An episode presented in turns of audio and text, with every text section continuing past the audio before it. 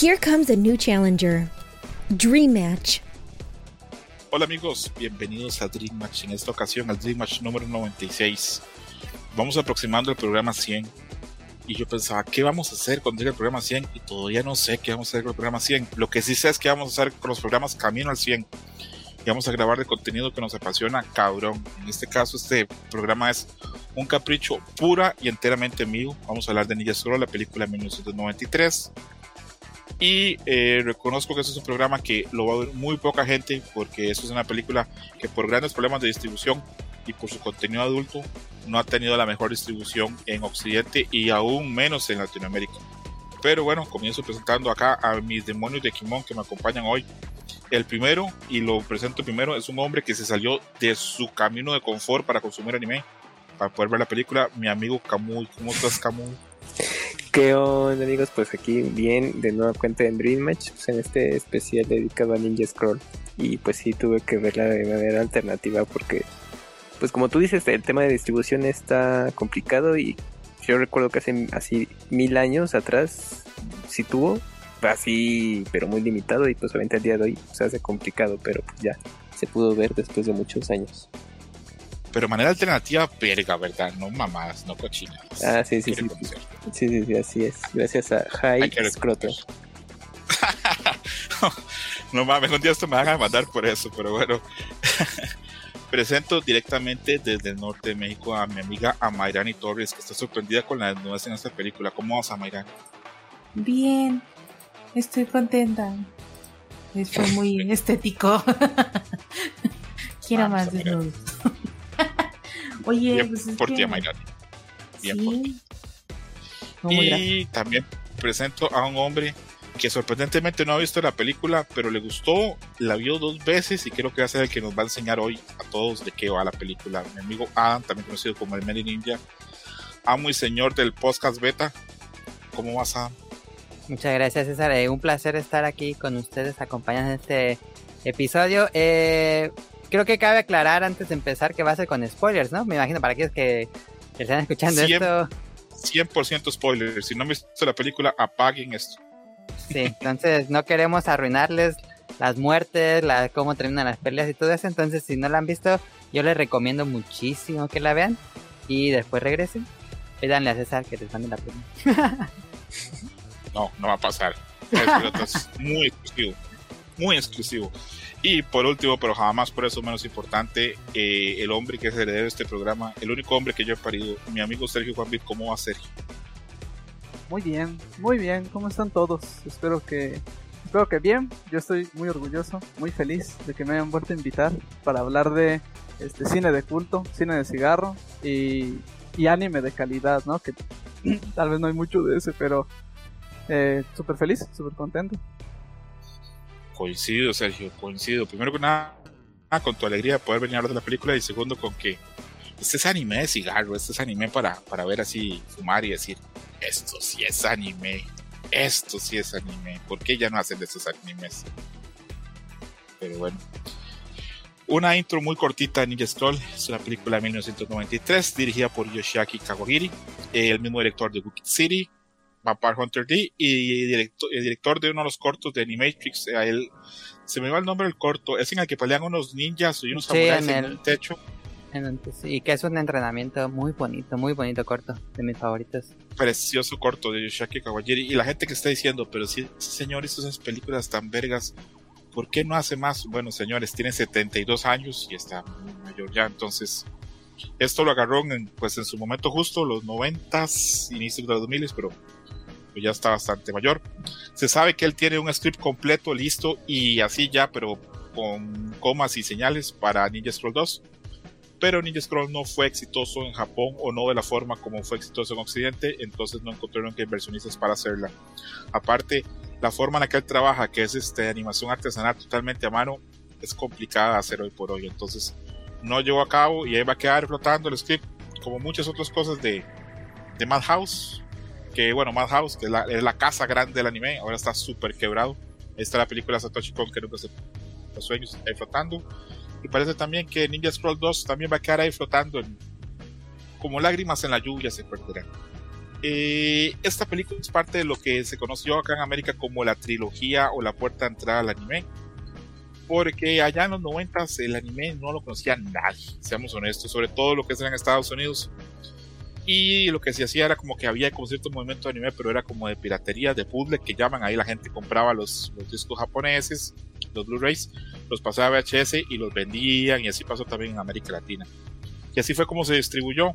Y habían tres películas que eran las que rompían el, el pan en esos días, que eran Ghost in the Shell, Akira, y la tercera era Ninja Scroll. Entonces son unas películas muy de culto para geeks y para gente interesada en ese tipo de contenidos, porque no podemos decir ni siquiera otakus, ni siquiera se reconocían así. Yo estuve para oír este programa, para prepararlo, oí varios podcasts y me llamó la atención oír que casi siempre la gente que vio la película la vio en ciudades grandes, en lugares donde llegaba gente a vender casas de VHS de anime pirata.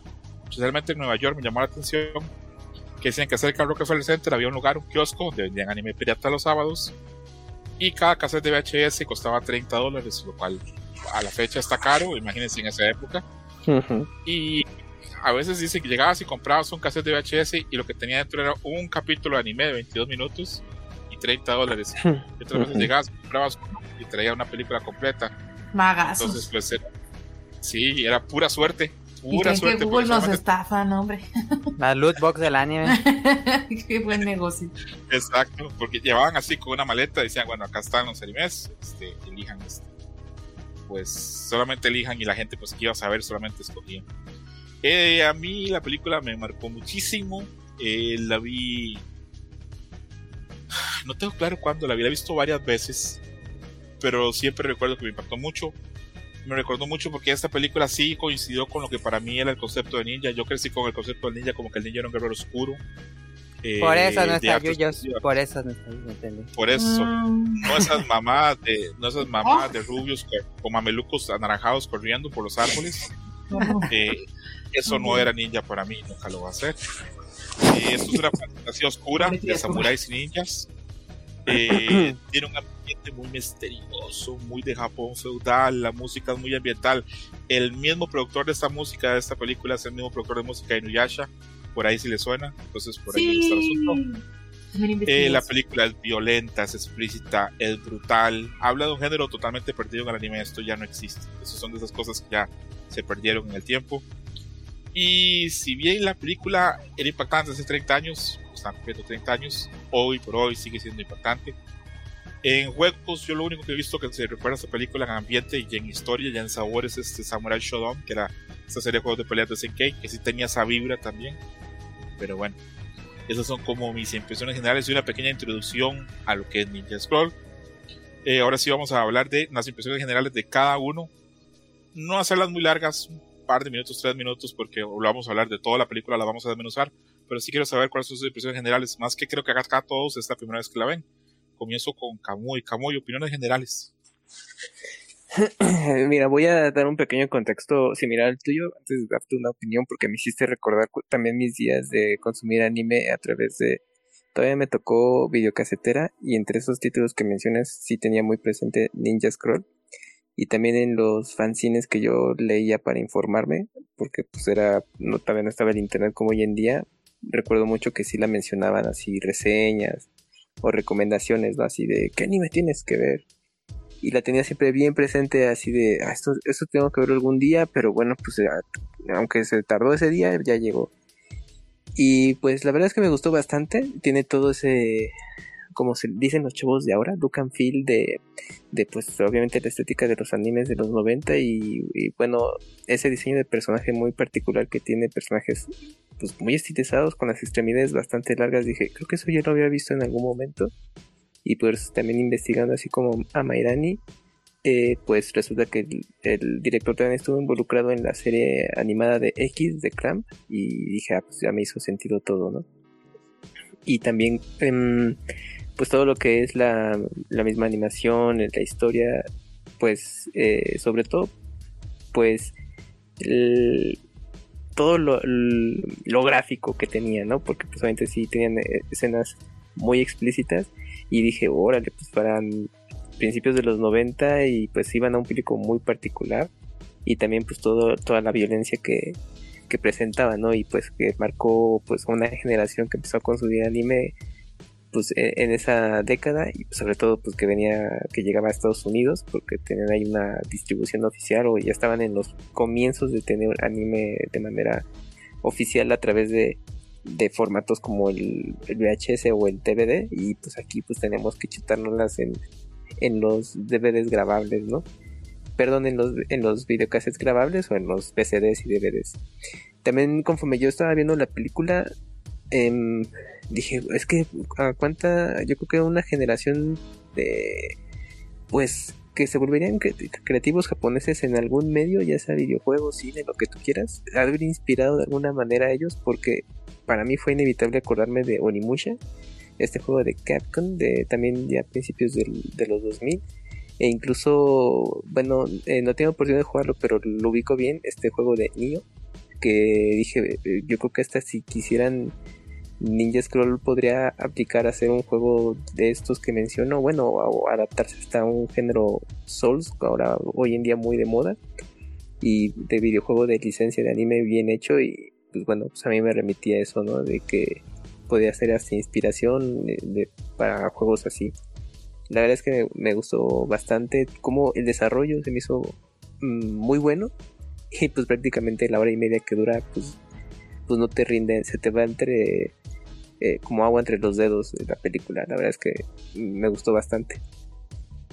Me alegra mucho que le haya gustado Camus. Yo tenía mucho miedo que me dijera, está bien culero, ¿por qué me pusiste Nah, para eso?" nada. No, para Pero nada. bueno. Ya sabía ahí más o menos, pero el chiste es ya poderla ver y, y obviamente conocer bien el desarrollo de, de la historia, pues sí, pues es muy diferente.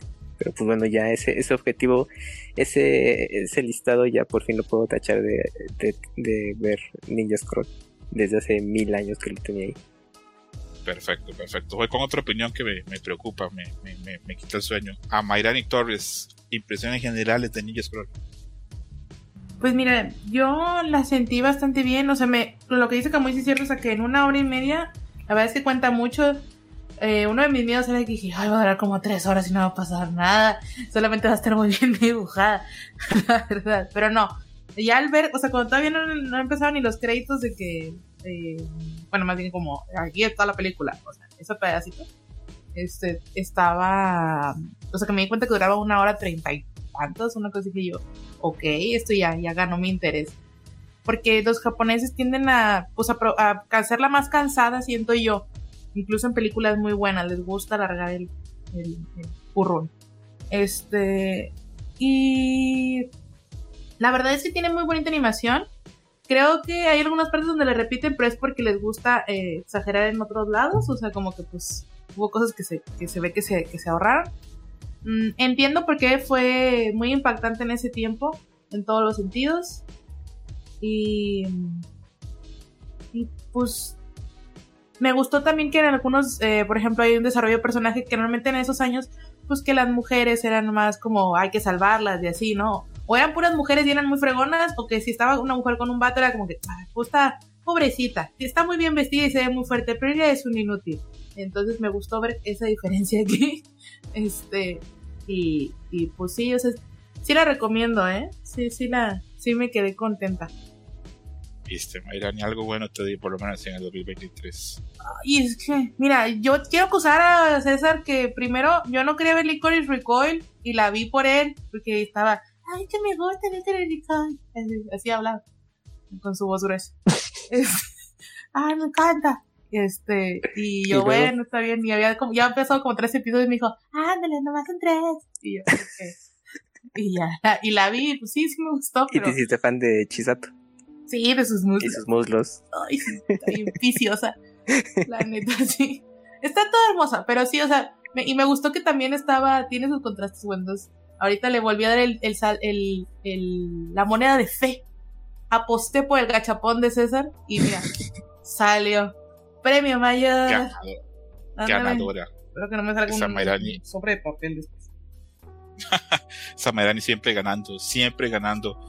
Sergio One Beat, opiniones generales de la película. Eh, yo sé que tú no has visto tanto anime, entonces sí me interesa mucho saber cuál es tu criterio. Cuando ves esto, piensas esto era el nivel de los noventas que estamos viendo ahora. Adelante, Sergio.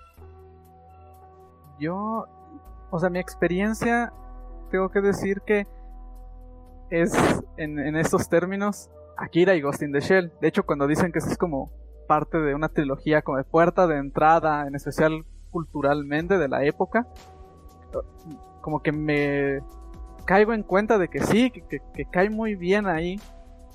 Y comparándolo a las dos películas, creo que es como eh, entendible, es el tipo de calidad, el tipo de trazo, cómo se manejan los temas, es ese tipo de cosas que pues no estoy tan seguro, precisamente por falta de experiencia, que como dice César, eh, es el anime que ya no se hace, no lo sé, pero sí es el anime que yo no veo muy seguido por ahí y que me alegro mucho de, de haberme sentado a ponerme a verla. No estaría en este programa si no me hubiera gustado, si se me hubiera dicho, este güey, la chingada, si no te gusta, vato, pues que ni que fuera tu podcast, pero sí que me gustó, sí que veo muchos temas que, no decir como temas que me gustan, pero un tratamiento y un abordamiento de, de su temática y de la idea inicial. Yo creo que está muy padre en animación, tanto en cómo la manejan de tiempo como en acciones. Como dijo Camuy, es una película que, o sea, toma tu interés y no lo suelta, y eso hace que, el tiempo se te pase muy rápido. También creo que es una película bien filmada, que, mantiene la prueba del tiempo, tal vez no en, en lo que se consume a día de hoy en animación, pero sí en lo que seguimos considerando es una buena animación, son buenas tomas de cámara, es una buena iluminación y que creo que no hay pierde, o sea, no, hay forma de decir que esta película te deja con menos de lo que tenías cuando llegaste a ella. Perfecto, serio, perfecto, coincido casi 100% con lo que dijiste. Y el último, mi amigo Adam, sus opiniones, sus impresiones generales de la película, ¿te convenció? ¿Entiendes por qué están al Olimpo de las grandes películas del anime? Sí, yo, esta también era como Kamui que mencionó, esta es de esas obligadas que algún día tenía que ver, pero por lo mismo la, distribución nunca la había visto. Uh, yo comencé a adquirir o consumir anime cuando llegaban los discos BCDs piratas. Eh, y probablemente en esas tendría Ninja Scroll, pero la verdad es que no, nunca lo, lo vi hasta este año que César nos hizo el favor de pasarnos la película y me encantó. Yo comparto un poco la opinión de Amairani. Yo también pensé que iba a ser una película un poco más contemplativa, más pesada tal vez, eh, con un ritmo más lento. Eh, como que esas eran mis expectativas por, el, por la época. Y no, la verdad es que eh, no, no sé si vaya a sonar a un popular opinion. Es una película muy sencilla, es pura acción, es una película de pura acción. Pelea tras pelea, tras pelea, tras pelea es grandiosa y eso me gusta mucho. No tienes que pensar nada. Eh, si hay un, si hay una trama importante, hay desarrollo de personaje y todo. Pero es una película que eh, podríamos decir que es para apagar el cerebro y disfrutar. Y aparte puedes apreciar lo hermoso que está eh, el estilo. Porque es una estética de cuando se dibujaba la, la celda a mano es una estética muy, muy, muy, muy propia de esa época y es muy bonita. Ahorita ya, claramente ya no se hace eso, pero es una estética muy bonita. Realmente, eh, y, la animación está así top level de, todo, al nivel de, pues de Akira, como dijo, de Ghost in the Shell, de mm, Record of Blood War. Es una calidad muy, muy, muy, muy alta. Y pues sí, este va a sonar reiterativo, pero pues ya, ya no se hace esto. Digo, podemos decir que la animación sigue evolucionando y tenemos cosas increíbles todavía, eh, pero de este tono, de este estilo, pues ya, ya es algo muy de su época. Súper contento ahí con la opinión de Adam y con la opinión de los demás. Y bueno, eh, ¿qué se puede decir antes de empezar a hablar ya de, la, de la película? Es una película muy interesante, lo que mencionaban de que es una película sencilla. Sí, la trilogía famosa de Ghost in the Shell, Akira y, y Ninja Scroll la más sencilla, la más dirigible, la que es más fácil así como de asimilar, de digerir, es, es esta Ninja Scroll, por mucho. Porque Akira, eh, no voy a entrar en eso, pero simplemente voy a, voy a clavar la, espada y me voy corriendo. Akira está muy mal narrada porque cuenta muchas cosas muy rápido y porque le falta un montón del manga. Sí. Me voy, huyo, huyo totalmente. Y ahora con Ghost in the Shell, es complejísima y Ghost in the Shell para poder entenderla bien, yo creo que por lo menos hay que verla tres veces. por Sí. los temas que maneja y por la, la narrativa. Es excelente. A mí me mama esa película y la considero tan buena que creo que a mí no me alcanza la capacidad para hablar de ella y por eso nunca he estado en Dreamwatch. Así de buena creo que es. Sí, Como sí, si tuviera que explicar un cuento de Borges o algo así, que sé que yo no me siento capacidad para poder hacerlo, entonces ni siquiera lo toco. Lo Tiene muchas capas. Exactamente. Ghost in the Shell está así. eh, Ni, siquiera me acerco porque sé que, que no. Creo que la película más compleja que hemos hecho en DreamHack hasta la fecha sigue siendo Perfect Blue. Y hoy va a ser un ejercicio más sencillo porque Ninja Scroll es mucho más sencillo. Eh, arrancamos. Eh, a mí, quiero decir una cosa de, una vez. Me encanta que en la película Yuwei no es súper poderoso. Es un, es un samurai muy capaz, tiene una técnica refinada y tiene esa capacidad que puede hacer que el corte eh, sea a distancia, que es lo que lo marca pues como un gran guerrero. Pero tiene grandes limitantes y recibe múltiples ayudas y recibe múltiples cosas de suerte, de las que ya vamos a hablar durante la película, pero quería recalcarlo. También quería recalcar que la voz de Yuwei eh, la hace el señor Koichi Yamera, que es así de los sellos legendarios japoneses, que es Spike Spiegel en Cowboy Vivo, Ryoka Ah, no en. Kaji en Neon Genesis Evangelion, Mm, Virus en Dragon Ball Super y hace las voces de Will Smith, Jim Carrey y Eddie Murphy en japonés. Ok. Es Qué contraste. Y todos Oye, ya los bien veterano. que están acá, todos los sellos que están acá son legendarios. Ese ha salido entonces yo creo en Pop Team Ah. Epic. Creo que salió en Pop Team Epic en algún episodio. Probablemente. Está Norio Watamoto, que es este Cell, y también está M. Bison de Street Fighter. Él hace Uh. la voz del samurai, este, el samurai ciego.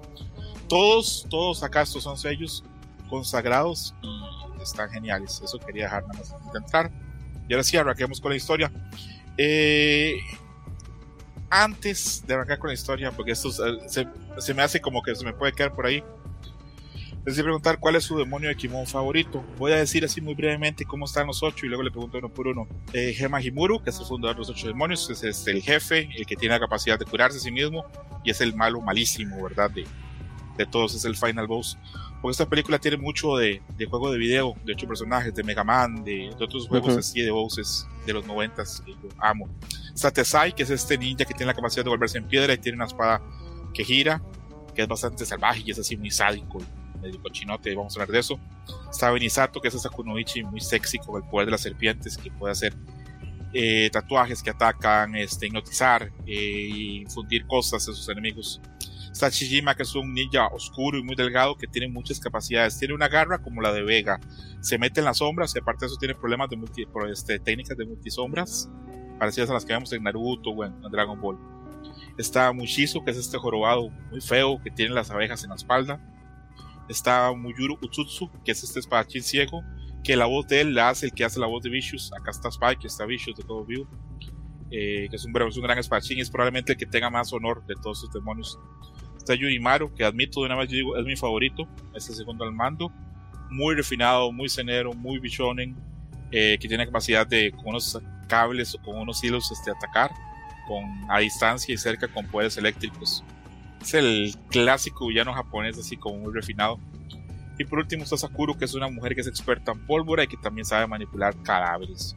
Entonces, los ocho demonios de Kimon están bien vergas. Acá el secreto a voces de que hay gente que este caso lo ha estudiado por muchos años para generar sus, pro- sus personajes. No le digan a nadie, pero para mí, que Kojima acá se fusiló varias ideas. Pero bueno. ándale. Sí, de Pain, de Gear Solid Kam- 3. Ajá, y también, bueno, sí, hay muchas cosas.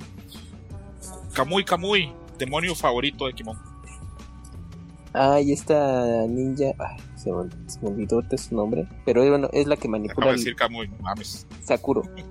Sakuro, es que te iba, te iba, estaba como yo, te iba a decir mal. Bueno, Sakuro me gustó mucho porque, bueno, justamente estas habilidades, ¿no? De que puede manipular los cuerpos y, pues, como obviamente también tiene esa especialidad de, de crear bombas, entonces pues, son, son, pues, obviamente explosivos em, ambulantes, ¿no? Entonces, pues, eso también la hace un tanto peligrosa a distancia. Entonces, me, me llamó mucho la atención y, pues, también por su relación que tenía con eh, Jirumaru, el cual, pues bueno, ahí pareciera que había ahí un interés eh, de algo, pero pues el otro nomás no se dejaba. Y, y, y me encantó porque le dijo, ah, bueno, pero entonces, este, pues si no se va a hacer nada, pues pues, sea, como que le metió cizaña de a este, a este Yurimaru y ya pues obviamente dijo, a este me les va a pagar de alguna manera. Y pues bueno, pues ahí tenían es- esa rencilla de alguna forma, ¿no? Pero sí eh, me gustó este personaje.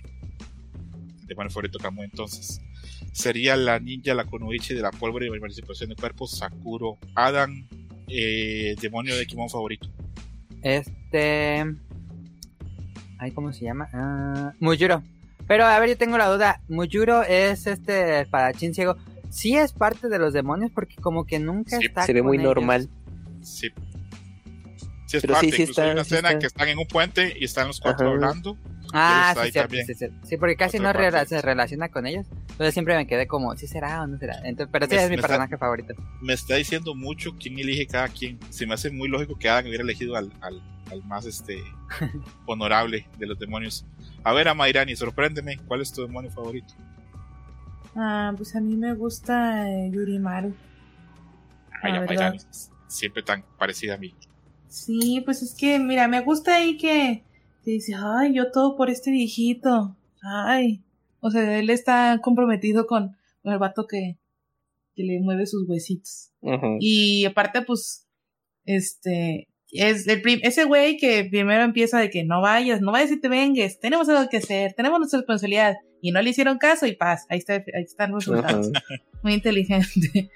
y pues, también, y me gustó mucho su final, fue como, bueno, al principio dije yo, qué anticlimático, qué de la nada, pero dije yo, bueno, pero también se le pasó de chorizo a la señora. Dije yo, Ajá, sí, pues Ujú. por eso se Él ve. quería controlar todo y luego, paz, nada. Ups. Así, Digo, ay, así pasa. ups. De hecho, ahora al final vamos a hablar porque yo tengo serias dudas ahí de cosas que están pasando en la película. Pero bueno, Ujú. eh, antes de continuar con eso, Sergio Juan Beat, tu demonio de eh, tu demonio favorito de Kimon. Quería que no se repitiera ninguno, pero es Utsutsu, es muy duro. Eh, creo que es una de las peleas más interesantes que tienen. Creo que se sale mucho la norma de lo que estás esperando, de, de lo que hacen los demás o de cómo se están comportando los demás, lo cual de cierta forma también creo que habla mucho sobre cuál ha de ser su personalidad de- detrás de las cámaras. Eh, es interesante, es divertida su pelea, o sea, te mantiene como arraigado a ver qué es lo que va a suceder. Acaba de una forma que no se espera. Me gusta mucho su personalidad. Y ahora que dicen lo de los actores de doblaje, qué padre es ver a Spike contra Vicious, ahora sí, mano a mano espadas. Está padre. Sí, su- súper detalle, Ujú. súper detalle. Eh, bueno, como se repitieron, les voy a decir que, eh, bueno, a mí el que más me gusta es Yorimaru, pero también me gusta mucho Benisato, la Koichi con la cual de las serpientes, por los tatuajes y otras cosas, pero ya vamos a entrar en eso. Y ahora sí, vamos a entrar propiamente con el plot de la película. La película comienza con una introducción cortita ahí de Yubei Kiyogami, donde se enfrenta a tres este, pues, asesinos. Uno de ellos muy interesante, que es un enano metido como en un traje de un cuerpo más grande. Ujú. Eh, ahí se da con un breve inter- con una breve conversación, se nota que Yubei es honorable, que cobra barato comparado a lo que cobran los demás, y es un running, es un ninja de estos que ya no tienen ya pues dueño, amo, señor, entonces ahí anda buscando qué, qué hace. Este, es freelance, podríamos decir, ¿verdad? Eh, se nota al de- eh, se nota desde acá que Yubei es muy hábil con, con la espada, que es un guerrero bastante importante. Después de eso se da una toma donde él dice, viene una tormenta, y la tormenta que viene pues son los ocho demonios de, de Kimon, se ve donde vienen unos caballos y está cayendo una tormenta así bastante fuerte, se ve todo, a mí me impresiona mucho, se me, me parece que se ve muy cabrón. Y aparte de eso se habla este, al inicio de una hambruna y una enfermedad, una plaga que está afectando cierta zona de Japón está generando sospechas. Eh, hay que pensar, y esto siempre lo recalco, cuando uno piensa en Japón, siempre piensa en este país súper industrializado y súper moderno y con un montón de recursos, pero hay que pensar que Japón antes del siglo pasado siempre fue un país muy pobre, muy jodido, de hambrunas, de peste, de tragedias, de campesinos, pescadores que estaban con muy pocas capacidades y con muy pocas limitantes y hay que tenerlo muy claro porque me parece que a veces cuando la gente habla de Japón piensa que es un país que siempre fue muy verga. No señores.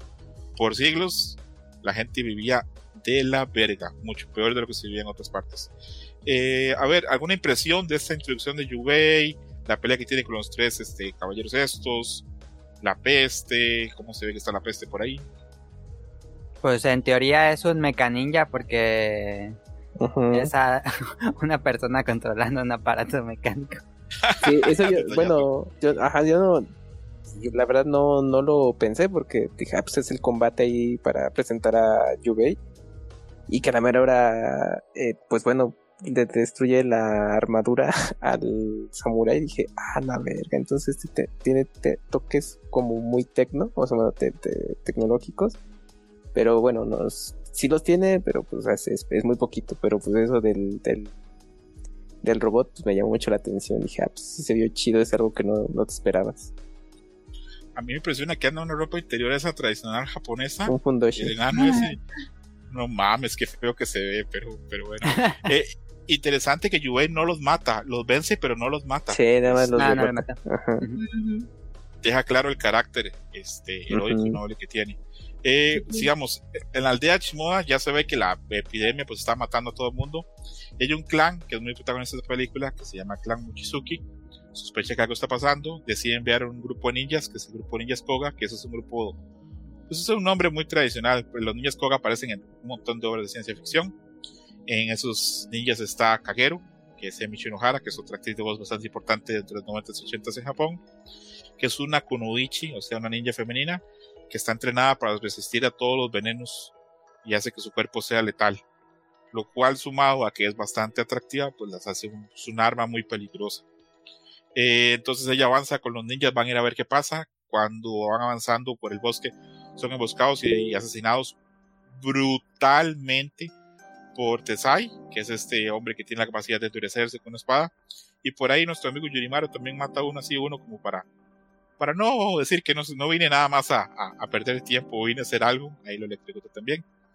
Eh, Tesai logra atacar y tomar a Kagero, la lleva hasta una cabaña pequeña, la abusa, abusa sexualmente de ella, la chupa, la toca, le hace varias cosas. Mientras esto todo pasa, pues Yubei está en una esquina de la cabaña viendo y no interviene hasta que ya llega un punto donde tiene que hacerlo. Eh, le dice que yo creo que no todo tu cuerpo es de piedra, cabrón, y lo ataca con una daga y se la clava en el ojo.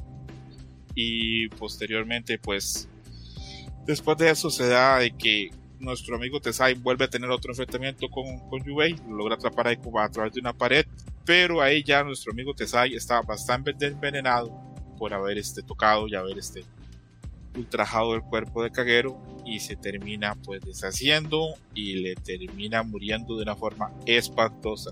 Entonces de este bloque bien grande de la aldea, de los ninjas, cuando llega Tesai y llega Shirumaru, cuando aparece Yubei, cuando Tesai le hace todas estas cosas espantosas a, a nuestra amiga Kagero, quiero ir a opiniones. Voy a comenzar con Amairani que levantó la manita. Adelante Amairani. Yo tengo una duda. Es que, bueno, ella cuando llega, cuando. Pues ahí ven lo de que, ay, pues hay que ir a pelear con esto, ¿no? Porque hay algo muy sospechoso aquí, así en el bosque. Ella am, se agarra su chonguito y se lo corta y se deja el pelo corto. Pero no sé si es como.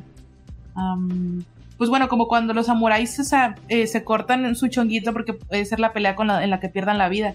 O sea, no sé si se aplica igual con las mujeres o bien con los ninjas. Eso me llamó la Ay, atención.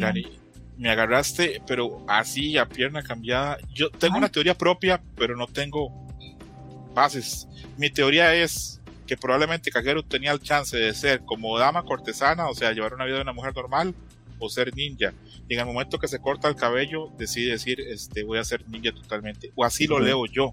Ujú. Puede tal vez que, que en un tiempo alguien oiga el programa y diga, eres un imbécil, en Japón se hace Ajá. eso cuando se va a luchar, pero bueno, eso es lo que yo leo, tal vez. Como- Eh, pero ¿te suena Mayrani mi teoría o no te suena? Era como su casa. Pero sí. No, pues sí, tiene sentido. O sea, pues digo, es parte también del, de su conflicto durante la película. Así que creo que me, me parece muy lógico. A ver, niños, opiniones este, de toda esta parte. eh, por ejemplo, cuando llega Tesai y mata a esos ninjas, para mí es espectacular ver cómo llueve la sangre. Eh, quiero ver opiniones o no hay ninguna. No, pues toda esa secuencia de cuando empieza a destazar a todos los demás. Y con este boomerang, pues sí, eh, con el que empieza a atacar a distancia y dices, ah, no ma. Y, bueno, también pues esos detalles de cómo se rebana los cuerpos y salpica de sangre.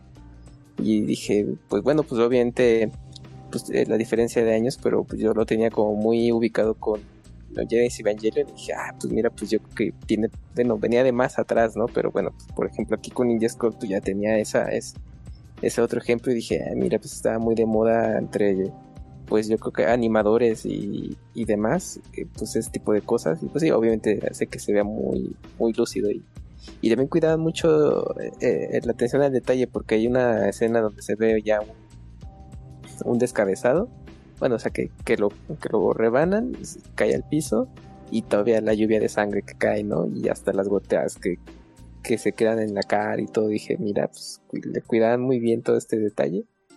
Y también el hecho de la, de la animación, por ejemplo, cuando están manipulando, eh, eh, cuando están en el templo y va lluvia a, a, bueno, a evitar que pues, le haga algo a esta chica, eh, el, el, demonio pues está con el boomerang, eh, bueno, girándolo así como de, pues, si no te vas de aquí, pues, atente a las consecuencias. Pero yo nomás veía esa parte animada, dije, no, pues estaba muy cañón porque... Se, pues, se ve increíble, ¿verdad? Sí, pues porque ahorita es puro CGI y sí, te hace un paro y, y quedan muy bien. Pero en ese tiempo animarlo todo a mano y que se vea muy bien. Dije, no, qué joda. Ahí sí estaban muy cañones. Pues por eso es que luego estaban ahí viviendo día y noche los animadores, ¿no? Digo, para el día de hoy pues, es igual, pero pues yo creo que hay el triple todavía para que quedara bastante bien toda esa proporción y la misma, el ángulo que le estaban dando. O sea, a mí sí me gustó mucho cómo quedó eso. Eh, una pregunta que está también va para, va para Adam y va para Sergio, también a Mayrani. Eh, esta primera parte, estos primeros 15 minutos de la película deja claro de que esto no es animación para niños. Acaba de haber mucha muerte, acaba de haber hasta abuso sexual. y por ejemplo, yo recuerdo cuando yo vi la película la primera vez, yo dije, wow, me impactó un montón. Eh, ¿Te pasó lo mismo, Adam o Sergio? Ah, no, yo creo que ya más bien porque esperaba que iba a pasar, bueno, que sabía como la fama de, las, de la película que era muy violenta y que era para un público adulto, entonces dije, en algún momento tiene que pasar algo como más grave que golpear a estos ladrones del inicio. Y dije, ah, ocurrió más pronto de lo que esperaba cuando empieza, se escucha como la hélice girando en los árboles. Dije, ah, ya lo van a atacar. Este, mm, yo sí esperaba como, como mi expectativa era que iba a ser un poco más lenta la película dije, no, pues van a avanzar estos ninjas, van a platicar hasta que lleguen a tal lugar y ahí los ataquen. Pero no, fue como muy rápido el, el ataque y eh, cuando toman a esta ninja, dije, ah, ok, ese va a ser como el tono de la película, que creo que, que es como lo más fuerte en cuanto a algo sexual. Uh, pero eh, estuvo interesante que de, a los que te gusta 15 minutos ya puso el tono que va a tener esa película. Uh Sergio Gambit, ¿te, ¿te, gustó o no te gustó que la película fuera así tan gráfica? Dijera que aquí va a haber sexualidad, aquí va a haber este. Y ahorita le pregunto también a los demás si a ustedes les dio asco cuando este Tesai este manosea y chupetea y así feo a, a Cajero, porque a mí en lo personal me genera mucha repulsión, pero tal vez ustedes no. Sergio. Sí, a mí me genera repulsión. A la vez me genera risa porque se tiene como la cara muy pequeña y la cabeza muy grande en proporciones. Pero bueno, eso es también. E, eso es relectura, no, no es lo primero en lo que te fijas en la escena. A mí me gustó porque yo no tenía las expectativas que tenía Adam. Yo decía, esta película es famosa y es de culto, pues porque lo dice César, ya veremos por qué es. Y después de la primera escena, que dices, ah, muy padre, tu protagonista queda como todo un malote, se ve genial, ok, y tiran la casa por la ventana, o sea, todo pasa de, golpe, aquí no tenemos miedo a mostrar, ni a decir, ni a hacer. Eh, curiosamente, y se me, me recuerda un poquito lo primero que pensé yo cuando lo vi. Tirar un arma gigante, así de filo, como si fuera un boomerang y que regrese a él. Pensé en el primer episodio de Trigon. Es como el sujeto este también, grandote, que no le puede hacer daño, que tiene un arma gigante. Pero o sea, impresionado, impresionado estuve desde el primer momento. También, eh, me parece interesante que dentro de todo este primer segmento, o sea, Kagero desde el primer momento en el que está en misión, se muestra que hay como un, como un male gaze, hay como una mirada masculina así muy fuerte hacia ella y hacia como su figura, aún dentro de, como de este grupo en el que ella tuvo que pues luchar para, para mantener su palabra de que ella iba estar ahí y se va a mantener y va a ser recurrente también. Tan. eh, no sé, es una design como que de los Tando y el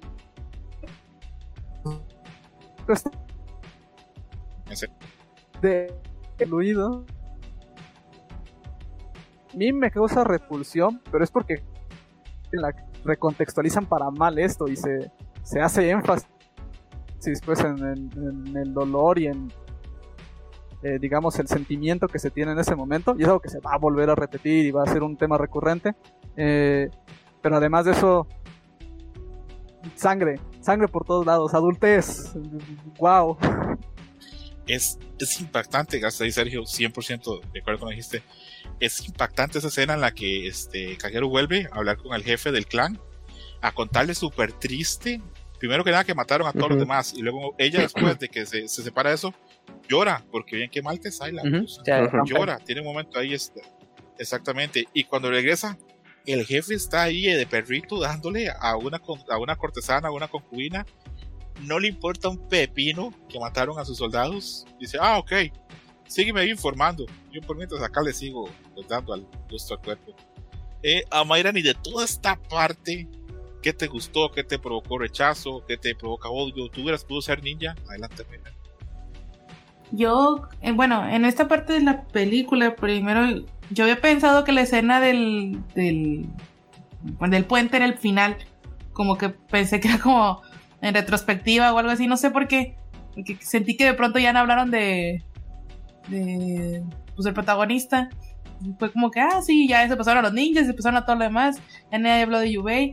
Y dije yo, ah, mira el novio de la muchacha y todo. Y cuando me di cuenta que la película estaba volviendo pues muy pasada de tono, no fue cuando mataron a los ninjas, fue cuando le arrancaron los brazos al vato. Dije yo, ah, caray, se estaba viviendo su brazo, muy bien. Estaba muy padre esto. Y entonces, me, ahí fue cuando me di cuenta realmente que la, que la película, o sea, no nada más estaba intentando mostrar sangre, sino que estaba intentando mostrar sadismo. Y pues las siguientes escenas así van, ¿no? O sea, intenta ser muy cruda con el hecho de las posiciones que tenían cada uno y el, y el rango, ¿no? El poder, que, la, la brecha que había de poder entre cualquiera de los personajes, ¿no? Este.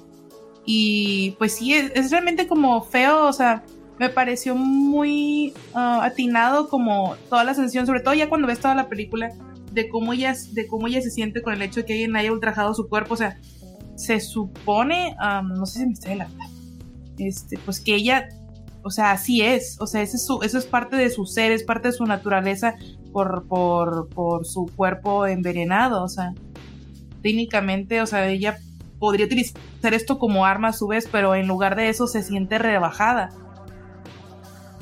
O Es sea, parte de su poder sí tener ese veneno en el cuerpo. Exacto, pero- o sea, pero.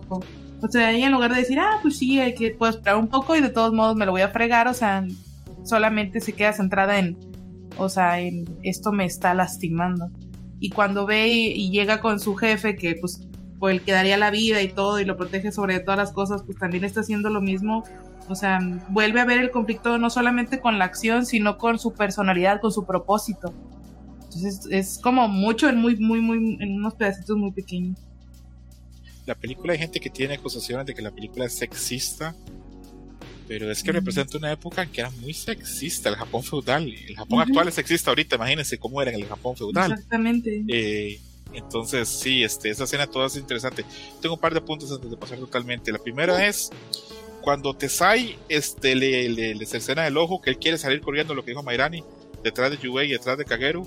Yurimaru le dice, no vayas. Y Tesai le hace caso. Ya hemos visto que Tesai es temible. Entonces yo pensé, a la verga, si le tiene miedo, si le hace caso a Yurimaru, ¿qué vergas es Yurimaru? Luego, eh, otro detalle que, que me gustó mucho es una parte en la que Tesai le mete una gran paliza, le está pegando a, a Yubei. En un momento Yubei se levanta y hace, dejémosle un empate, ¿no? Eso me dio mucha risa porque sí le está pero rompiendo así toda la madre. Eh, en esta misma escena, también esta misma parte, es cuando Sakuro, la demonio del poder de la pólvora, le dice a Yurimaru que Yurimaru siempre me ha gustado cuando le vamos a dar gusto al cuerpo. Ujú. Pero Yurimaru le dice, ah, ah, no, la rechaza La rechazo. y exactamente. Y Sakuro para, para arderlo le dice, yo no sé ni para qué te pones en esas si Lord Genma se acuesta con Benisato. Tú no le vales. Y ahí Yunimaru pues le vale un poco de verga. Interesante acá también que Tesai con sus últimas fuerzas pone la mano en la tierra y dibuja en la tierra la cara de Yubei para que posteriormente Benisato logre distinguir quién es Yubei. Pero bueno, esta parte a mí me parece súper buena, súper interesante. Eh, lo que mencionan ustedes de pues el male gaze y todo esto de, de pues sí forma parte. Es que, a ver, ese combo, que es el mismo combo que usa Rogue o Titania, como lo conocen en América Latina, de una mujer muy atractiva, muy voluptuosa, pero que a la vez si la tocas o estás en contacto con ella, pues te mueres o te daña, es una idea bastante interesante. Y aparte de eso, eh, a ver, acá, y si quieren me contradicen, yo estoy con la idea que el buen Yuei nunca hubiera podido con si este no viene envenenado. Porque su técnica este, de, así, el del glute, no le hacía nada a la piedra. Sí, no. Entonces. Psycho unas, ¿no? Porque Kagero lo. Pues ya pues descubres que tiene esa característica de que por su entrenamiento de los ninjas pues, lo sometían ahí a que tener resistencia en el cuerpo y que incluso pues lo asimilaran y que pues su misma sangre y todo, todo bueno, todo su cuerpo, sus fluidos, ajá, fueran potencialmente venenosos. Entonces, pues ahí ya cuando se enfrenta a, a Tesai es cuando dices, eh, bueno, pues obviamente se empieza a desquebrajar, ¿no?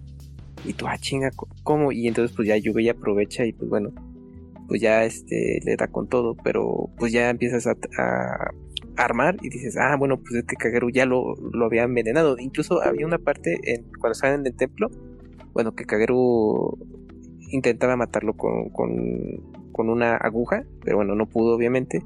Pero yo dije, no, a mí se me hace que como es que es ninja, y bueno, y es que como también venía, tengo muy, reciente Hell's Paradise, entonces dije, no, se me hace que como obviamente tiene mucho resistencia, pues va a tener que envenenar, pero pues es como ver el, momento adecuado, ¿no? O, alguna hendidura, algo así que tenga, aparte de los ojos, pues por ahí, pero bueno, fue a través de cuando lo estaba ahí, cuando estaba sometiendo a Kagero, pues ahí es donde aprovechó y, pues lo envenenó, pero pues obviamente el veneno tomaría tiempo de reacción y pues bueno, pues ya eso fue lo que le ayudó a, a Yubei. Porque si no... Eh, a Mayra no algo, ¿verdad? Gracias, Kamui. Sí, lo que pasa es que, bueno, yo al principio no me di cuenta que era como porque, ay, es que el animal lo envenenó. La verdad es que fue como, pensé que era estos poderes como del protagonista de, ah, sí, es que nadie puede romper esa piedra. Y justamente el protagonista sí puede, porque, pues es protagonista. No sé, tiene el poder del guion. Este, y dije yo, ah, pues va por ese lado. Pero ya es después donde, donde revelan así como que, pues en realidad fue ella, porque ella tiene algo. O sea, yo por ese lado no, no, no lo había entendido, no lo había como este, um, había sacado la conjetura, o sea, la verdad. Pero, pero hay un punto, según yo, cuando está haciendo sus actos horribles con el cuerpo de la muchacha, que, o sea, él tiene su piel normal, ¿no? Y ella saca su daga y en lugar de aprovechar cuando no está hecho piedra, saca ya cuando está hecho piedra y yo dije, no, pues bueno, sí estaba muy, estaba muy desconcentrada la mujer con lo que le estaba pasando, no la puedo, no la puedo este, criticar. Pues se me hizo raro, o no sé si habría entendido yo mal. Yo creo que él era muy hábil para hacerse de piedra y para quitárselo también, este, y tenía mucho control sobre, sobre eso. Y antes de dejar este fragmento ya totalmente atrás, quiero mencionar dos cosas muy perversas que, que yo sí quiero marcar, porque este es un programa perverso. El primero es que yo creo que lo que hace que a Tesai en serio se vaya a la verga es que en una parte él le da besos y chupa la cara y chupa, se deja entrevisto que le chupa en algún momento pues este, sus genitales o su vagina a, a Creo que por ahí es donde más daño se hace y probablemente los oídos de, ella más daño le hacen este, posteriormente. Y también cuando yo vi la película la primera vez, tenía mucho miedo, cuando vi el tono oscuro de la película, tenía mucho miedo que la fuese a violar y cuando estuviese violando se convirtiese en piedra y hubiera hecho un daño enorme a ella. Esto es para que quede claro a la gente que viendo esta película, gente con problemas como yo, podemos tener pensamientos muy perversos. Eh, vamos a avanzar. Eh, la amenaza para yo. Ah, Sergio te levantó la mano. Adelante, Sergio. Es que yo solo quería mencionar que en mi experiencia me pasó un poco igual que Mairani, o sea, dije, ah, ok, eh, de seguro este es como el, el superpoder que tiene Yubei, puede ganarle a este vato un convertido en piedra, o con el tiempo, yo que sé, habrá muerto desangrado porque le pudieron golpear en el ojo, o algo por el estilo, y, y por un momento pensé, ah, de seguro ese es el Ninja Scroll, ese es el pergamino ninja, el que explica todos estos superpoderes. Ya se me explicará en algún momento por qué esta gente tiene estas habilidades. Por eso la película se llama así. Si tan solo lo hubiera sabido en ese momento. ¿Cuándo te diste cuenta que era por el veneno, Sergio? Cuando yo ya estaba reflexionando segunda adelante. mitad de la película, sí, ya men. todos en. Ok, ok. Bueno, también sí, ya lo he visto ya varias veces, pero sí, esta vez yo me fijé y pensé, este puto enfermo le está chupando la vagina a la muchacha. Probablemente de ahí este, los este, fluidos es que le hicieron más daño y por eso es que se hace tan mierda, pero bueno. La Venezuela no termina para Yubei. Después de esto, pues se está bañando ahí un onsen y aparece una Kunoichi bastante seductora. Se le ve la espalda y tiene una escena que es emblemática de la película. Que, bueno, a mí me encanta. Creo que la puse en el script, que es donde se le ve la espalda hasta Kunoichi. Eh, donde se ve que tiene unos tatuajes de serpientes, como los tatuajes de los Yakuza. Se me hace un trabajo ahí de dibujo increíble. Me imagino que Adam y Kamui y Amerani, que saben más de diseño y dibujo, lo aprecian todavía bastante más que yo. Eh, después de esto, Benisato, que es la, la logra meter a, a, a en un trance y está a punto de matarlo. Son tantas veces que Yubei está a punto de morir acá que a uno le queda claro que Yubei no hubiera podido, casi como con ninguno de los demonios de, de Kimon, honestamente. Eh, pero ahí aparece Daquan, que es este monje anciano, eh, que se revela que es agente del gobierno de Tokugawa, que el gobierno de Tokugawa, los que hemos visto este anime, pues lo tenemos como un gobierno muy cabrón. Todo ahí en Rurouni Kenshin pasan hablando del gobierno de Tokugawa como cada dos minutos. Eh, tanto Benisato como Tesai explican que pertenece a un grupo que son los ocho demonios de Kimon. Está trabajando para alguien que se llama el Shogun de las Tinieblas para derrocar este, al Shogun actual, al gobierno de Tokugawa, y restaurar al clan Toyotomi. Y Daquan eh, recluta forzosamente a Yubei por medio de un veneno, porque incluso cuando lo saca al trance le tiran shuriken con veneno y le dice que si no lo ayuda a derrotar a los ocho demonios de Kimon y a detener el plan que tienen para derrotar al de Tokugawa, pues no le va a dar ningún antídoto y se va a ir a la verga. Eh, a mí de esta escena solamente quiero decir varias cosas. Primero que nada, que me encanta el diseño y los tatuajes de serpiente que tiene. Me fascinó. Cuando la primera vez que lo vi, cuando veo que las serpientes se vuelven vivas, me fascinó. Y también quiero decir que Daquan es un chantajista de mierda. Porque las, todas las cosas malas que pasan en la película, mucha culpa tiene él. Y eso sería mi aporte a esta parte. Eh, comentarios de esta sección. Pues Eh, ahí. Ah, no, sí, vas, vas, vas, vas, no, vas. Eh, yo pensé que cuando le da el con el kunai que le dice que está envenenada, yo pensé que era mentira porque dije, pues cómo van a envenenar al protagonista, pero no, después empieza a escupir sangre Sí. y dije, ah, entonces actúa rápido ese veneno y me pareció gracioso que lo pica con el kunai que según era el mismo, pero le explica que ya lo había tirado.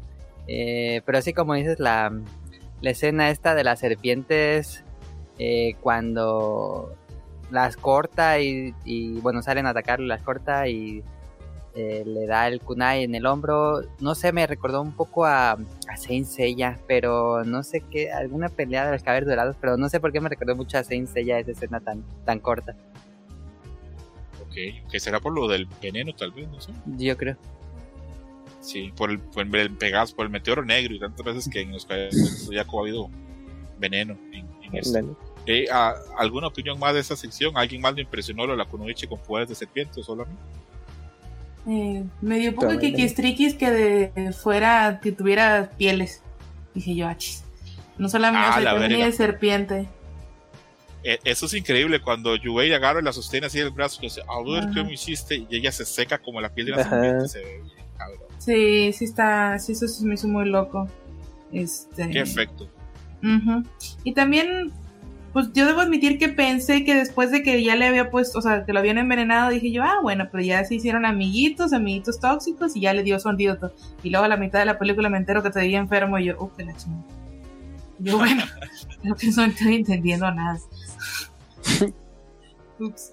Qué bárbaro. Lo siento, pues pensé que ya le, pues dijo, vas a morir en un día, ya me han pasado como tres. O sea, Yo vi varias No, escenas pero- de noche y de día y yo dije, pues ya, ya fue muy suficiente, ¿no? No, ya fue Sí, que... está- si uno se pone a revisar eso de noche y de día, está como que yo creo como que el tiempo no, no coincide tanto, pero bueno, Sí, de las a películas. ver qué, a ver qué pasa con eso. A ver, a ver, a ver. Eh, ¿Avanzo? ¿Algún comentario más de esto? ¿O avanzo, caballeros? Dame. Yo iba a decir que cuando apareció esto, creo que es, creo que mi cerebro está hilado de tal forma, gracias a Yakuza 0, que vi a una mujer con un tatuaje en la espalda y dije, nah, peligro, peligro. O sea, aquí, aquí no, Y aquí pues no. sí. También, de hecho, Se va a armar. Sí, sí, sí. Eso se va a poner feo. Y también creía que Yubei iba a caer más fácilmente. O sea, yo creí que Yubei sí lo iban a como a seducir. Así sencillo, pero no, en chinga le dice, no, ¿y tú qué haces aquí? Pinches desconocidos en, en jacuzzi no quiero. Entonces, eh, eso sí me parece, me pareció como raro y dejó como un impacto también el, como la habilidad, porque uno dice, ah, ok, como que puedes controlar tatuajes y todo esto, y de repente es como, no, no, la habilidad es serpientes. No importa en qué sentido, pero serpientes es más para ese lado, ¿no? Y también que, o sea, a mí me impresionó desde la primera escena ver que había armas de fuego, porque dije, ¿y esto cuándo sucede? ¿O, o en qué, qué tipo de fantasía estamos? Y de repente mencionan que es, que es dictadura Tokugawa, y algo así en mí, de, no sé de dónde lo habré leído, estaba como, ah, esto es el Edo. Con razón hay ninjas y armas de fuego al mismo tiempo. Con razón el, el país está tan cerrado.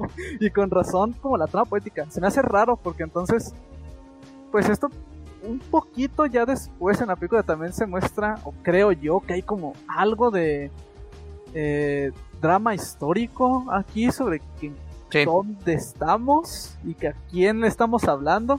También sobre pues la mención de los del shogun y de los shogunatos, pero eso es como más global de Japón. Eso es como de las cosas que más me impresionó, más que el viejito, porque el viejito lo vi y dije, este güey qué? O sea, hágase a un lado, pero bueno, más importante de lo que parece, ¿no?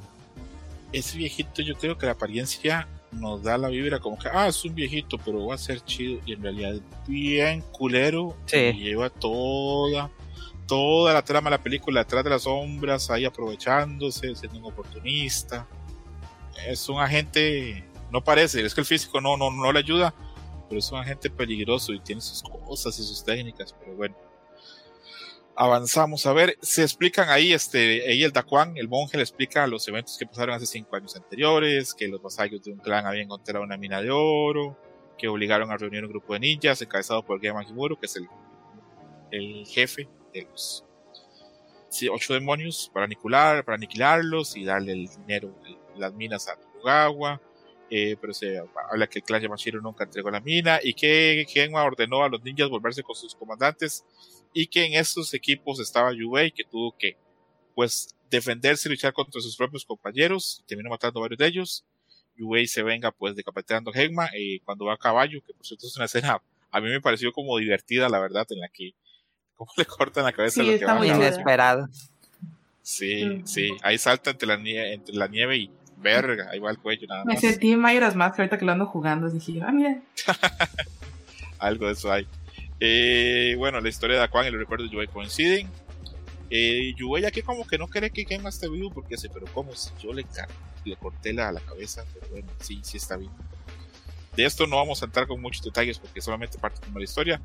Simplemente deja claro que existe el Dark Shogun, o sea, un Shogun oscuro, que Genma es muy poderoso y que tiene esa capacidad y que hay un pasado común entre Genma y Yubei. Después de eso, Eh, eh, Da- Ah, sí, adelante. Iba a aplicar la de Mika cuando sale en el de los especiales de Legend of Zelda. Eh, porque siento que usa la, la, del- la historia del oro.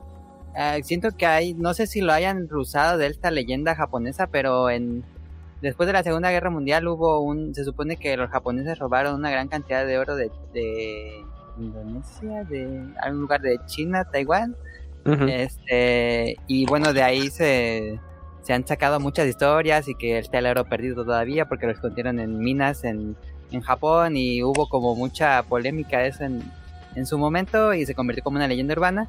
Y también está lo de Golden Kamuy, no sé si han visto la serie, que también hablan sobre un tesoro de oro que Mm. de los Ainus, que es este grupo indígena japonés, que reunieron junto con los rusos en la parte de Hokkaido de Japón. Entonces, se me hizo curioso que retomaran la idea de que con el oro van a derrocar al imperio, como que eh, estuvo, no sé si tenga relación con eso, pero me pareció curioso. No, es un buen Para detalle poder- lo que lo- perdón, lo que decía Sergio, tiene razón. Acá esta película, eh, aparte de ser una fantasía oscura de acción y ninjas, sí tiene un asentamiento histórico, tanto con el Ujú. gobierno de Tokugawa, tanto con el momento que los ninjas y los samuráis convivían con las armas de fuego, y eso del oro sí históricamente pasó y no se sabe dónde está ese oro, se perdió, y en alguna parte de Japón probablemente en alguna cueva debe estar ahí guardado. El camino es el dorado 2. Sí.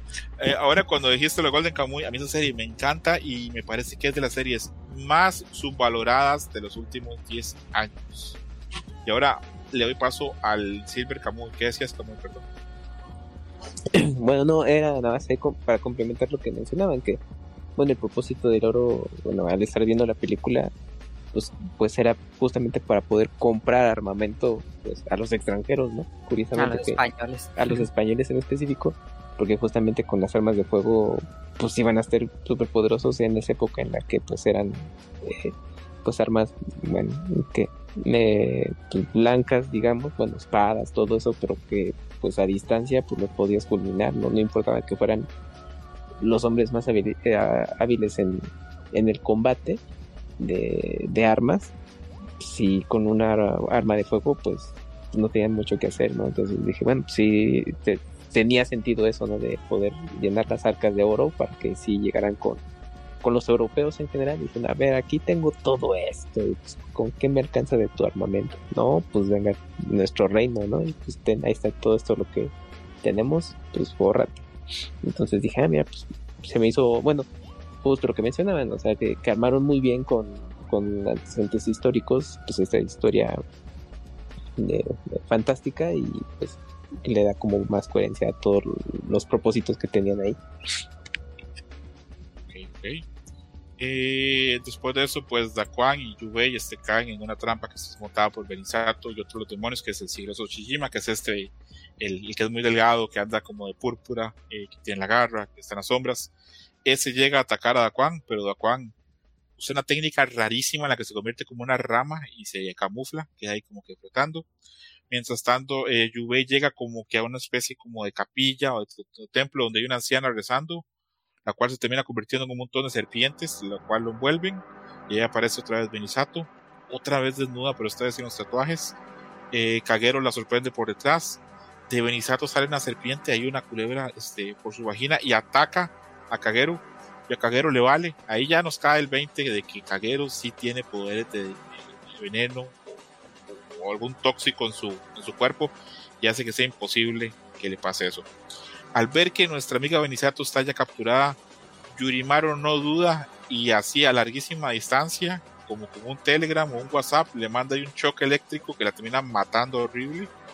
Termina ahí como que siendo como que fulminada, este, la, la pobre, desnuda en, en unas escapillas. Y lo cual deja entrever que entre los ocho demonios de Kimon, pues hay fricciones. No solo hay celos, hay este, también como que ciertas otras cosas. Eh, repito, de esta parte a mí me, pues, me sorprendió esto, ver los poderes de Benisato, esto de las serpientes, y que Yorimaru sea así, pues tan despiadado. Eh, también, bueno, la técnica de. ¿Algún comentario a esta parte o seguimos adelante? Creo que aquí es donde me empecé a enterar de cómo iban a ser las peleas. Porque con Tesai es muy... eh, nos tomamos como nuestro tiempo, ponemos a un villano, planteamos cuál es la idea de este villano, cuál es como lo que nos impide para detenerlo y después lo detenemos. Y después no, después las peleas van a acabar como muy abruptamente. Desde aquí las peleas son como muy reales en el sentido de que por muy demonios que sean estos, eh, le- les quitas la cabeza, les das un, buen madrazo con una espada y caen. Eso me, me impresionó. Ok. ¿A nadie más le gustó la escena esta de, de cuando llegó este Yubei al, al templo o a la cabaña esta y la mujer se convierte en serpientes? Sí, o sea, bueno, yo creo que O sea, mm, en ese momento como que todavía no sabía quién hacía como lo de los títeres ni nada. O sea, yo ya no sé si fue uno o fueron dos o fue nada más la señora. O sea, todavía estaba entre que, ¿quién controla a la gente? ¿Quién enferma a la gente también? Estaba muy, o sea, sentí que en esa parte todavía todos tenían como, como dices, tenían sus fricciones, pero todos hacían cosas juntos. O sea, todos, o sea, eran una maldición terrible, ¿no? O sea, y me dio mucho kikistrikis, tanta serpiente, me sentí Indiana Jones. Y también me sentí en Memorias de una geisha. Yo pensé lo mismo que Indiana Jones. Sí, sí, sí, wow. Otra vez, ¿eh? Un montón. Dije, yo, o sea, le salía un 5 en el tatuaje y ahora sacó 8 mil. Este. Y. Ah, ¿Qué, qué decir? Ah, ya. Y pues fue un poco loco, o sea, am, siempre sacar, que sacara como quiera como un arma extra de parte de su am, de su miembro femenino. ¿Se puede decir así? De su Imagina. cavidad. De su cavidad. De su cavidad Yo creo que- femenina. Podemos decir, este, oh, qué chido que de su vagina salgan serpientes. Que eso eh, tiene muchos recovecos en la cultura, en el imaginativo popular, de que había mujeres que tenido poderes con su vagina, obviamente por la sexualidad y el desconocimiento que daba de eso. En la Ajá. media se hablaba mucho cuando la gente, este, cuando llegaban estos soldados a, a violar ciertas mujeres este, por conquistas de pueblos, las mujeres propias ellas habían establecido leyendas de que había algunas que tenían serpientes en su vagina para que no las violaran, Wow. o que tenían vaginas dentadas también, para que la gente dijera, ah, no, yo no, la penetro o Ah. no la violo porque si la penetro luego me muerde o me ataca lo que está ahí dentro, pues me muero. Entonces, eso siempre ha estado ahí, esa, esa- ese tipo de, Tienes que poner Eh, contraluz. de leyendas y de cosas siempre ha estado ahí, entonces está interesante. Eh, eh, es- no, me, me pone a pensar mucho cómo serían las relaciones entre Genma y, y esta Kunoichi con sus poderes este, de serpiente en su genitalia. Muy apretado ahí adentro. Sí, ¿verdad? Lo ponen a pensar. Lo ponen a pensar. Mm, Eh, compartían cada quien en lo suyo, cada quien en sus gustos, ¿verdad? Yes. Así es. Después de eso, hay otra escena donde ya, este, acá se nota que ya, este, ya va eh, cerrando más la relación entre Kageru y Yubei porque se están salvando mutuamente y ahí ya empiezan a pasar cosas, ¿verdad? Entonces, este, se da una escena donde, a ver, a ver, a ver, a ver, a ver, acá. Eh, no sé si la puse bien, pero bueno, me voy a arriesgar. Hay una escena en la que otra vez este, Yubei y Kagero van subiendo como por una colina y Kagero ve a uno de sus compañeros del clan Koga o de los ninjas Koga y lo ve sin manos caminando, lo ve cerca de un árbol. Cuando ella se aproxima, este tiene los brazos cosidos y la boca también y se da una explosión violentísima eh, donde la ninja esta, la que tiene el poder del pólvora, el poder de los cuerpos, Sakuro preparó una gran trampa. Y bueno, pues ahí los dos sobreviven a como pueden. Me estoy equivocando, me estoy adelantando con esto porque lo tengo acá montado en el script y siento muchas dudas. A ver, Adam, tú que la viste dos veces. Eh, ahí, después de que la pican la serpiente, eh, Yubei le intenta quitar el veneno y le explica que es Sí. este. Y ahí este llega este Dokkan, ¿cómo se llama? Do- Dokkan, el viejito, y le, le explica que, que van a ser, pueden ser compañeros porque los dos tienen el mismo objetivo, aceptan eso, este ahí se separan, no, bueno, pasa la escena como que pasa de día, como que ya es de, de mañana, a- ellos se separan, em, se va Dokkan y queda eh, ellos dos eh, y comienzan a ¿qué pasa? Y me acuerdo que dice le pregunta un- dónde puede ver eh, como un lugar elevado porque Yubei busca un lugar elevado y entonces suben como a esta colina y es donde pasa esta explosión. Ah, ok, perfecto, perfecto. Gracias. Creo yo. ¿qué no se supone que, o sea, qué no es lo de las colinas después de las abejas? No me acuerdo. A ver, abro el archivo. Ah, sí, cierto, sí, porque primero Drake, el señor de se las separan, abejas. se separan después de las abejas. A mí me estaba, me estaba generando dudas. Me estaba generando dudas. Pero bueno, entremos de que en esa parte también Daquan, Yubei y Kagero alcanzan ahí como que un acuerdo más o menos de acompañarse. Sí. Y ahí es cuando los ataca este nuestro amigo Musisho, que es este un jorobado espantoso con unas abejas en la espalda. Uh, Eh, lo- logra sostener ahí este las pues las abejas por medio de su veneno, su polen, y por mientras tanto, este, Yubei lucha con él, por medio del agua usa otra vez esa técnica del corte así, este, a distancia, le corta una pierna, eh, hemos dicho cae al agua, se termina ahogando y las, este, avispas lo terminan picando y tiene una muerte espantosa. Eh, ahí queda claro también, Musicho le dice también a Yubei que, que Gegma sí está vivo, que la técnica que él tiene le permite reencarnar, le permite ser inmortal Ajá, lo cual queda. está bastante verga. En esa parte es cuando sí se ven que están los cuatro demonios y se están poniendo de acuerdo para ver cómo atacaban. En un puente. Ajá, Mushisho, Ujutsu Samurai, eh, se me va el nombre, pero ya lo voy a decir, de la eh, Sakuro, que es la de la pólvora, y se me está yendo otro nombre. Ah, ahí cuando está yendo- bajan el, el río y avienta un kunai con electricidad y electrocuta todo el río. Después se escapan y llegan a la aldea y ahí es cuando llegan a Sodistas.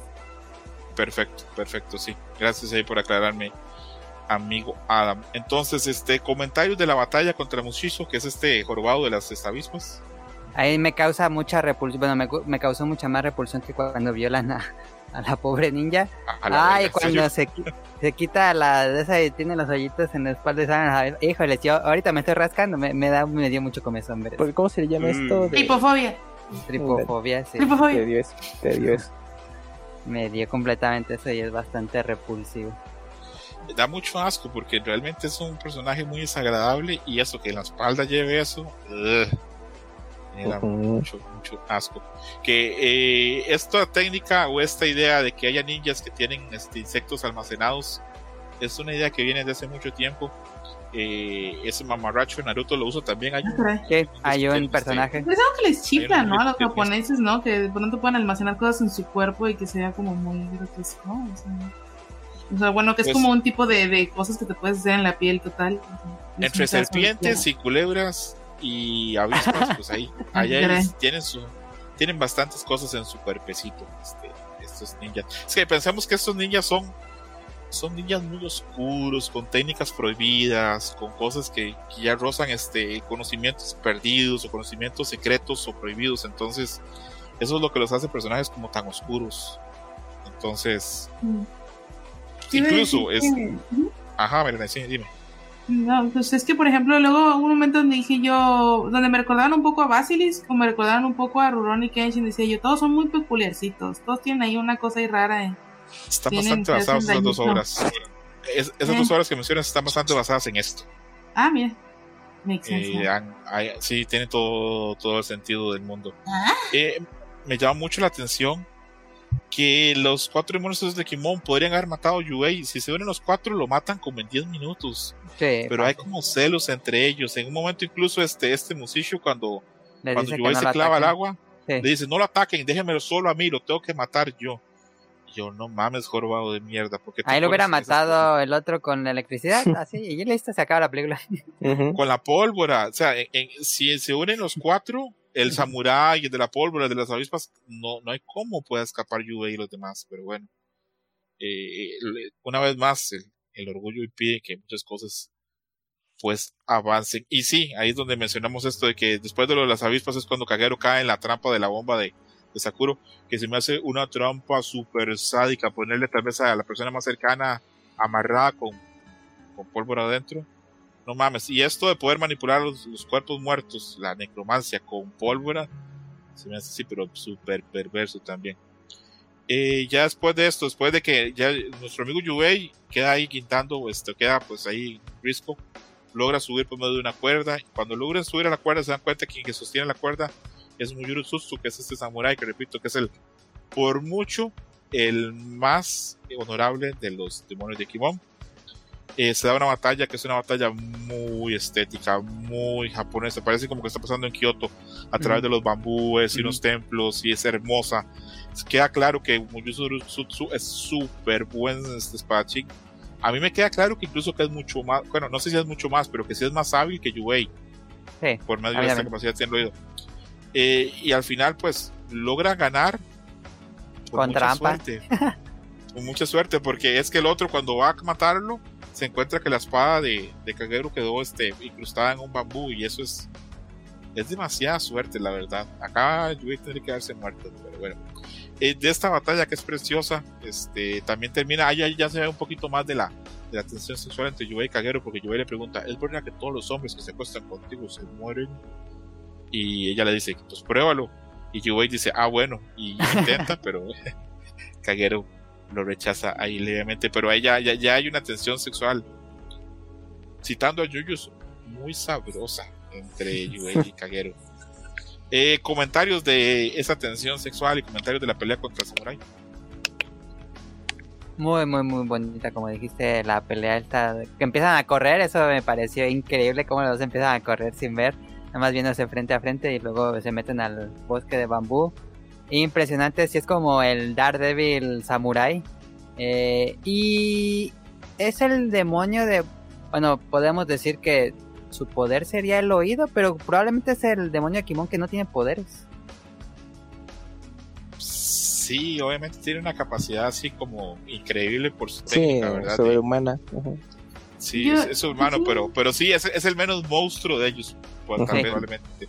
Porque los demás, entre avispas en la espalda o culebras en la vagina, pues sí, este, ser ciego es, es, así como más, más normal. Decía Samerani. No, que pues que él, bueno, no se hizo un hoyo, ni tampoco le pusieron cosas arriba, nada más, es así. Y pero pues digo yo, esos tipos de habilidades siempre están bien rotos en los animes de que, o sea, no sé si se escucha el culero, pero bueno. Este, no sé, a los jugadores de fútbol ciego les ponen un balón con el cascabeles y si no lo escuchan no saben dónde está. Y este señor, ay, escuché todo.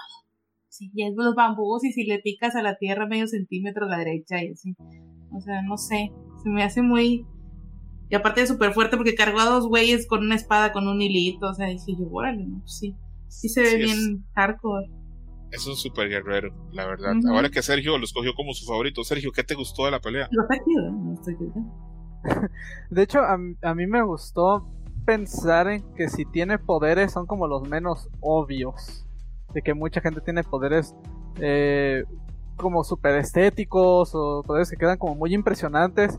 Y este pues en ciertas situaciones podría ser casi incluso inútil. Si es que tiene poderes y no solo es esta super habilidad a lo Daredevil, pero, o sea, me gusta de ello la estética, me gusta la música, o sea, todo se calma, estamos como en un ambiente súper sobrio, súper sombrío, eh, como de que deja de ser una, eh, digamos, como estos ataques del, del anime shonen, que es como, quién de nosotros dos es el más cabrón y quién de nosotros dos quiere más ganar esta pelea, sino como quién es el más disciplinado, quién de los dos logra vencer al otro mentalmente. Y al final de cuentas es eso, si no lo... Si no le echan el, el, choro mareador de que la espada siempre estuvo en el bambú, se mueren, o sea, se mueren desde antes. Si antes de que empiece la pelea ya se hubieran muerto si no fuera por él. También me imagino yo a como uno de los más mamones, así como detrás de bambalinas. Eh, digamos como me lo imagino como el típico que todo le sale bien y como todo le sale bien nadie le puede decir nada malo a él, sino que él dice yo me voy por mi lado y, y como nadie se le puede acercar como que él es el, el, chido, o al menos así lo siento. Eh, es que eso es lo que, lo que yo pensé Mayrani, yo pensé así como tal vez siempre estuvo en el bambú, yo no me acuerdo que lo tiraran desde antes, pero... Pero... Yo o la escena.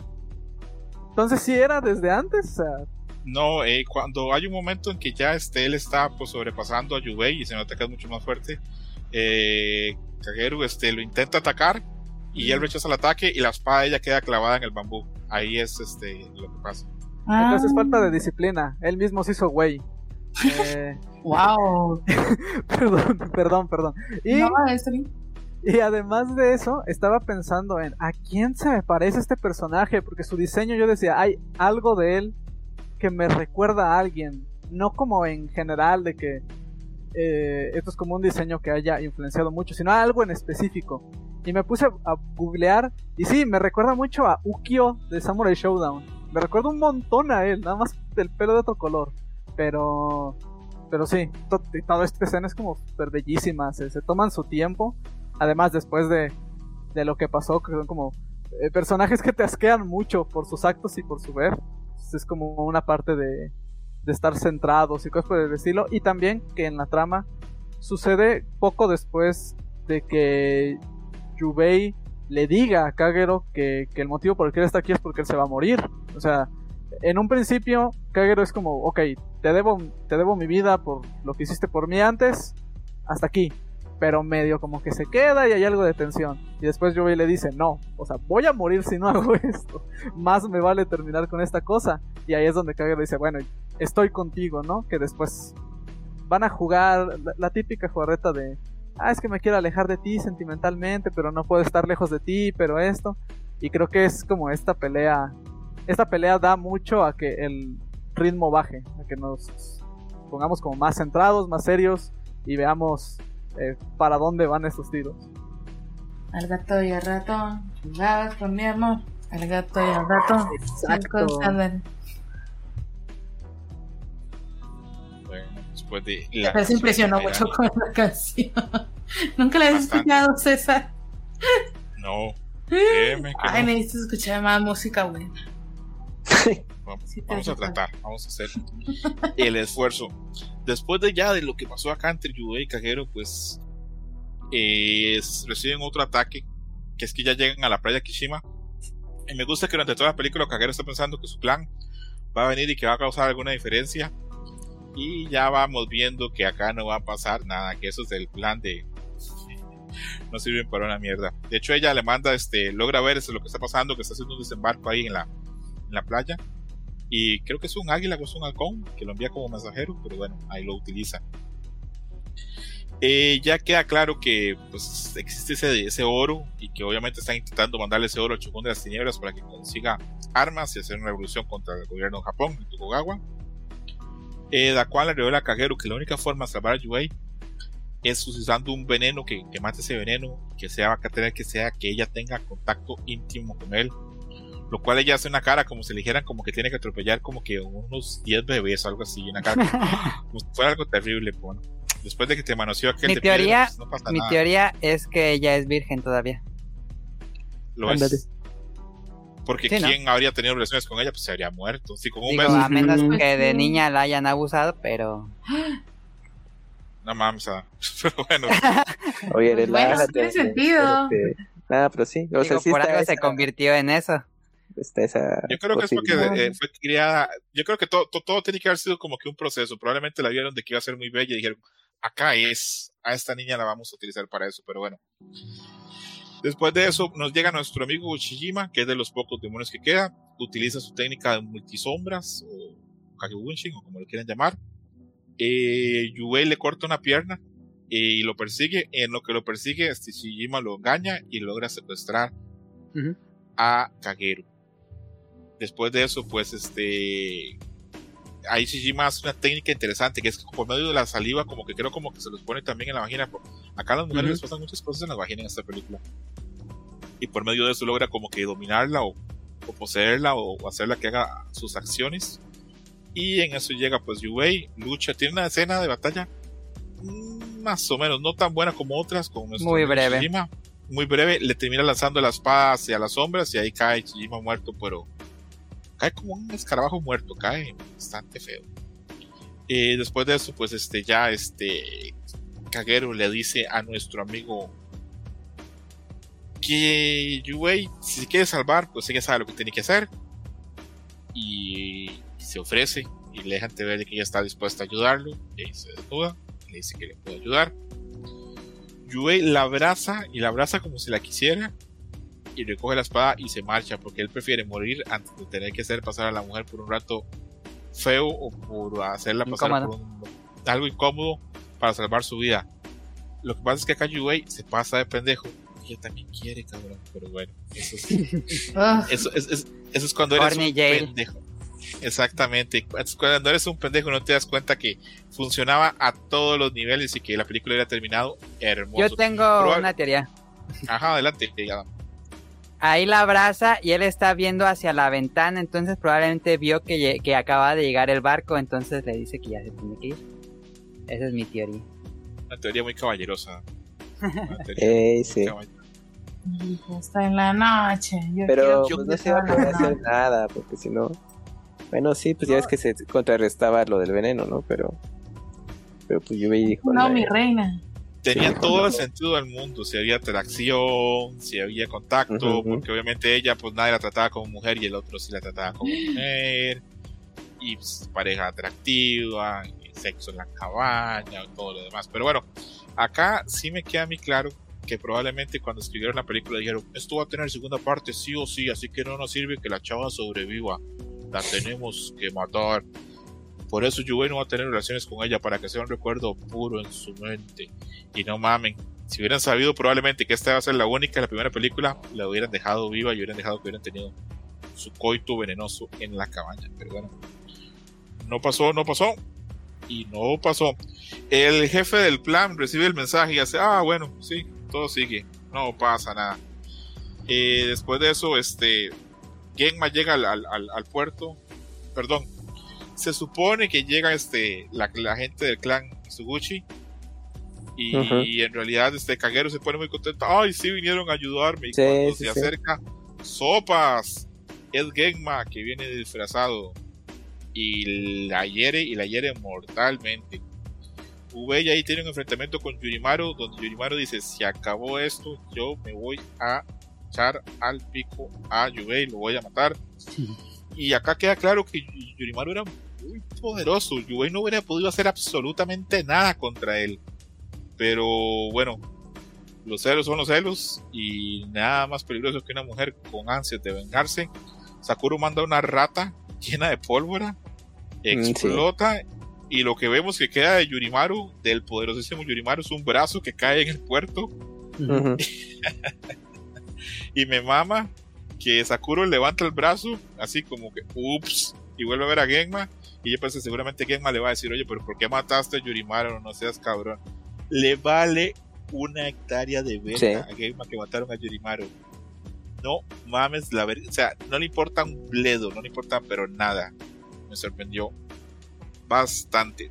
Eh, vamos a hablar de las impresiones de este fragmento porque y se me hace muy, muy feo. Se me hace muy, muy feo. Eh, aparte de eso, también este Kagero sí le logra pues dar un besito ahí a, a nuestro amigo Yubei. Eh, beso ahí con saliva. Y ya con eso base sobra para que se cure el veneno. Lo que es la vida, ¿verdad? Ujú. Imagínense, si con un beso lo curó el veneno, pues con full coito hasta las vitaminas y las defensas le subía, pero bueno, eh, así son de pendejos los protagonistas de los Se animes. le, se le pega otra cosa con, ¿no? Prefirió una También, potion a una high potion.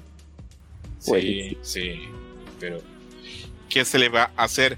Hay gente que dice que lo mejor de la película llega a este punto, que luego la parte ya del barco eh, baja niveles. Aunque ustedes no lo crean, hay gente que se queja que el final eh, no es lo mejor de la película, que lo mejor, eso pasa. Pero hay otra crítica que dice que no, que la película es buena toda de, de- de A a Z. Yo creo que la película es buena, pero sí entiendo que cuando llega al punto del barco, pues ya tiene que ir cerrando porque solo queda un demonio vivo, solo queda Ujú. Genma vivo y ya Yubei se arranca las camisas de su traje y dice acá pues soy como Shiru que se desnuda cada vez que la cosa se pone Ay. Oye, a mí lo que, lo que me llamó, bueno, me gustó mucho de esa, toda esa secuencia, bueno, es un punto en particular, es la animación del ca- a caballo, eh. Porque, pues, verga, obviamente, ¿verdad? sí, pues sí, obviamente, pues tiene todo ese feeling de, de, pues de western, bueno, obviamente también de, de las películas japonesas de esa época inspiradas en el género, pero yo nomás veía, dije, no, qué joda haber animado el caballo, todo, porque sí es una secuencia, pues, eh, que dura un, un rato y todavía hay otra toma. Y dije, no, y pues para esos tiempos, no, pues la verdad, pues ahí se veía el expertise que tenían los animadores de ese entonces, pero pues aún así, pues al día de hoy, pues sorprende, bueno, al menos a mí me lo pareció. Y sí, pues to- toda la escena compuesta y todo eso, pues que ahora, aquí ya es el enfrentamiento final, tengo que llegar y pues que se tiene que ver vergas, ¿no? Y pues sí, les quedó. A, ver, acá levántenme la mano y sean sinceros conmigo. ¿A quién les sorprendió que a Yurimaru lo terminara matando Sakuro? Porque yo jamás lo imaginé. Yo cuando vi que Yorimaru tenía a Yubei, lo estaba estrangulando y lo estaba electro- electrocutando a la vez, pensé, Ujú. no mames, acá se acabó ya la película, el fin. Y levanta la mano a Mairani. A Mairani, ¿a ti se sorprendió que Sakuro matara con una rata a Yorimaru? Sí, mucho. De hecho, o sea, yo primero pensé que la rata la había puesto, o sea, que, que el vato había hecho la técnica de la muchacha y había agarrado una rata ahí para distraerlo. y luego lo iba a atravesar con algo. O sea, pensé que era una instrucción, pero en eso la pobre ratilla fue de que, ¡ah, no, sí! no". Y ya, se murió. Y yo, ay, pobrecita rata, qué culpa tenía ella. Y fue una Bueno, pues, super suerte. explosión. Una Sí. super rata. Sí, destruye todo el edificio. Sí. Cae, cae el, bra- el brazo de, de, cae así, pero como un pedazo como de. Como de chorizo asado, no sé, cae así. Sí, estaba calcinada una parte. Sí. A ver, Sergio Juan Vito, ¿sorprendió que Sakuro matara a Yorimaru por sus celos de mujer despechada? ¿O tú sabes que la mujer despechada es peligrosa? Adelante. Sergio. No, todos los días aprendo algo nuevo. Pero a mí, a mí me sorprendió. Yo creí que. Yo dije, ya, Yubei lo tiene fácil. O sea, si esto es una cuerda normal, el, el güey abre y cierra la, espada en una que tenga de esas, o que lo agarre de nuevo con, con su hilo con el que lo tiene, y ya se acabó esta pelea. O bueno, eh, eh, digamos, empieza la pelea como tal, ¿no? Cada uno en, en igualdad de, de condiciones. También se hace raro que es como. O sea, la explosión da un buen madrazo, así como todo el edificio te- termina siendo en llamas, lo ve Genma desde el barco y, y Yubei sale pues relativamente bien de esa pelea. Uno diría que, que como humano como que se las tiene que ingeniar más o, o tal vez me lo perdí yo. Ahí se ve, yo no lo noté la primera vez que vi la película, pero la segunda vez que lo vi, se nota cuando lo están electrocutando que Yubei agarra su espada y corta el- la soga. Entonces me imagino que si no hubiera estado Sakuro, sí hubiera podido pelear contra pues, contra este de la electricidad. Porque sí se alcanza a quitar antes de que explote, por supuesto. Por, por eso, de, de hecho, por eso yo creo que es que sobrevive. Porque la explosión que termina haciendo, pues mierda a Yorimaru, pues hubiera también hecho mucho daño a Yubei. Ajá. Entonces, quiero creer que eso es lo que le permite, pues, pues que sobreviva. Y si no, pues, pues no tendría ningún sentido. Y se viene, pues, la parte del barco. Yo, yo Eh, tengo, Adelante, adelante, adelante. Todo lo que quieran decir, eh, ahora sí. Tengo una duda, porque llega Genma, ese también me sorprendió mucho que llega con el que era, eh, bueno, en los subtítulos le dicen el chambelán, eh, que es como el líder del clan, eh, y luego se transforma en Genma, entonces me, me sacó mucho de dije, ¿qué? Eh, y ahí le dice que hace dos días tomó el control de este personaje, pero pues yo sentí que pasaron dos noches, bueno, dos días desde que empezó la película. Entonces, ¿desde, desde cuándo Genma tiene el control de este personaje? Fue como que mi duda. Sí, ahí, yo, ahí es cuando uno cae como a la verga. Entonces, Genma estuvo moviendo las cuerdas desde, Ajá, ¿desde cuándo? desde. Yo creo que- Eso es un, un Kazuya Miller. Guiño, guiño. El que entendió, entendió. Me decía Sergio, perdón. Yo creo que es algo que tiene pensado desde el inicio de la película porque Genma es el que controla a la chica esta que dice que la plaga eh, azotó la ciudad. Entonces creo que Genma Cierto. está como consciente de que este es como uno de Mm, los ya. clanes más cercanos. Es probablemente el que le van a pedir ayuda. Ok. Y apa- aparte de eso, Genma, si se han dado cuenta, siempre está en las sombras y el que se comunica con él por medio de tele y le dan WhatsApp electrónico, eléctrico, es Yurimaru. Sí. Genma nunca aparece, siempre Nunca está sabemos ahí dónde está. Sí. con- siempre está ahí con una cuerda ahí, le manda ahí el WhatsApp, ahí de- este, le, le manda el, D- el DM con la información. Entonces, este, sí, eh, estaba como interesante. Lo que dice Camuy de la animación de los caballos, a mí me impresiona también mucho. Este, creo que esta película es una gran película. Ahorita vamos a ver las conclusiones y voy a, no sé, explotar en elogios. Pero la calidad de la animación y los detalles que tiene, yo creo que la hacen pero genial. Genial. Interesante también que Yorimaru, siendo el más prepotente, el más presuntuoso y el más altivo de los ocho demonios, termine muriendo por una rata. Por eso es que hay, que tener cuidado, amiguitos, con cómo nos portamos, porque a veces, entre más subimos, y más duro es el, golpe, ¿verdad? Pero bueno, eh, tomando la resolución de terminar lo que comenzó. Ah, Sergio quería hablar. Adelante, Sergio. Sí, es que había dicho lo de eh, como nombrar las cosas que, que se han ido pasando en las, en las últimas partes. Yo tengo pensado desde la pelea esta con el sujeto de las sombras. Yo no había pensado ni por un momento lo que dijiste, César, de que el tipo controla a, a Kagero a, a través de, de lo que le hace, de la violentación que hace con los dedos. Y desde que lo dijiste no puedo dejar de pensar en, en marionetas de mano. Pero- no, pero bueno. Eh, y también que con lo que pasó entre la escena de, de, de, de Yubei y Kagero y sobre, eh, eh, digamos, pues sí, la, la idiotez del protagonista, del protagonista de anime que no se da cuenta de, de cuando le están ligando. también yo tenía, o sea, porque claro, me hacen mucho sentido las cosas que están diciendo porque han visto la película más veces que yo y saben mucho más de estas cosas que yo. Yo tenía una teoría así bien sobreanalizada sobre cómo eh, Yubei había visto a Kagero desde el inicio de la película ser como violentada sexualmente y, y tal vez o tal vez no eh, tenía como consciente lo que le habían hecho, qué clase de tortura se referían cuando la, la toman Ren y que era por eso que, que él... Iba a salvar. Eh, sí, o sea, se, se, se renegaba a, a, sus impulsos porque el tipo decía algo así como, o sea, en mi mente la, la forma de pensar de Yubei era, para salvarme a mí, tengo que seguirle haciendo la vida imposible a esta mujer, o sea, tengo que seguir dañándola como ha sido dañada todo este tiempo. Entonces, pues Ajá. por mucho que me duela, ya habrá otra forma. Pero pues, lo que me dicen ustedes tiene más sentido, creo. No, no, es una buena teoría. Y ahora voy a preguntarle a todos uno por uno para ver quiénes pensamos que Yubei se iba a aprovechar y se iba a echar su, su palito, dicen en México, ¿verdad? Eh, su palito con, con, con Kagero, porque a mí me parece que hasta bonita pareja hacían. Kamui, ¿tú pensaste que iban a tener relaciones? ¿Sí o no? No, pues ya ese. Pues en, en el momento dije, nada, no se va a consumar, ¿no? Algo así. No, no, no creo por, por lo que ya se ha comentado. Entonces, pues dije, bueno, pues, pues ni hablar, ¿no? Se queda ahí, se queda como el perico a medio par. Ah, qué lástima, qué lástima. Adam, ¿tú pensaste que iban a consumar o pensaste que iban a quedar ahí bien, bien tontos los dos? Yo sí pensé, por el tono que llevaba la película, dije, bueno, pues ya le tocaba al héroe. Pero ya hasta me había imaginado una escena así que nada más se vieran las siluetas, porque siento que la, la película había sido muy gráfica en cuanto a mm, violencia sexual.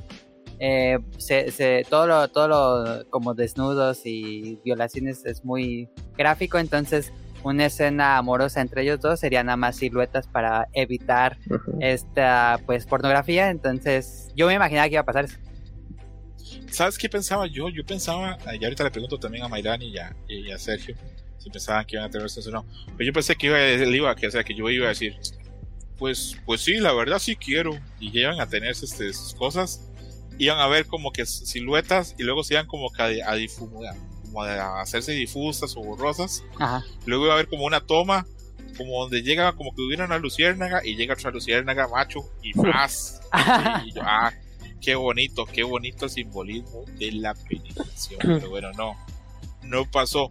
A Mayrani, ¿tú pensaste que se iban a consumar o tú pensaste esto es par de vírgenes putos no van a hacer nada? Yo pensaba que, o sea, mm, pues que sí, a lo mejor él estaba pensando como en, ah, debe haber otra opción, o sea, en lugar de tener que poseer su cuerpecito, su pequeño y delgado cuerpecito. Este, pero también pensé que iban, o sea, que sí iban a tener su acto, pero ya cuando acabara, como que él dijo, total, una o dos horas más de pelea ahorita aquí matando gente no me va a matar, ¿no? O sea, o sea, o sea, hay dos posibilidades, que como quiera me muera con el veneno en tres horas o que acabe con el barco, o sea, entonces, pues no pasa nada, ¿no? Si nos esperamos un ratito, pues ya, al rato, este, te hago un monumento precioso ahí ya. Sergio, ¿pensaste que iban a consumar, sí o no? No, al principio, la- mientras iba avanzando la película, dije no, porque va a ser muy gracioso. Porque cada vez que Yubei como que piensa en algo antes, como lo del veneno y esto, como que se toma más del lado de, de vamos a hacer el chistecito de, de ah, tú no me toques.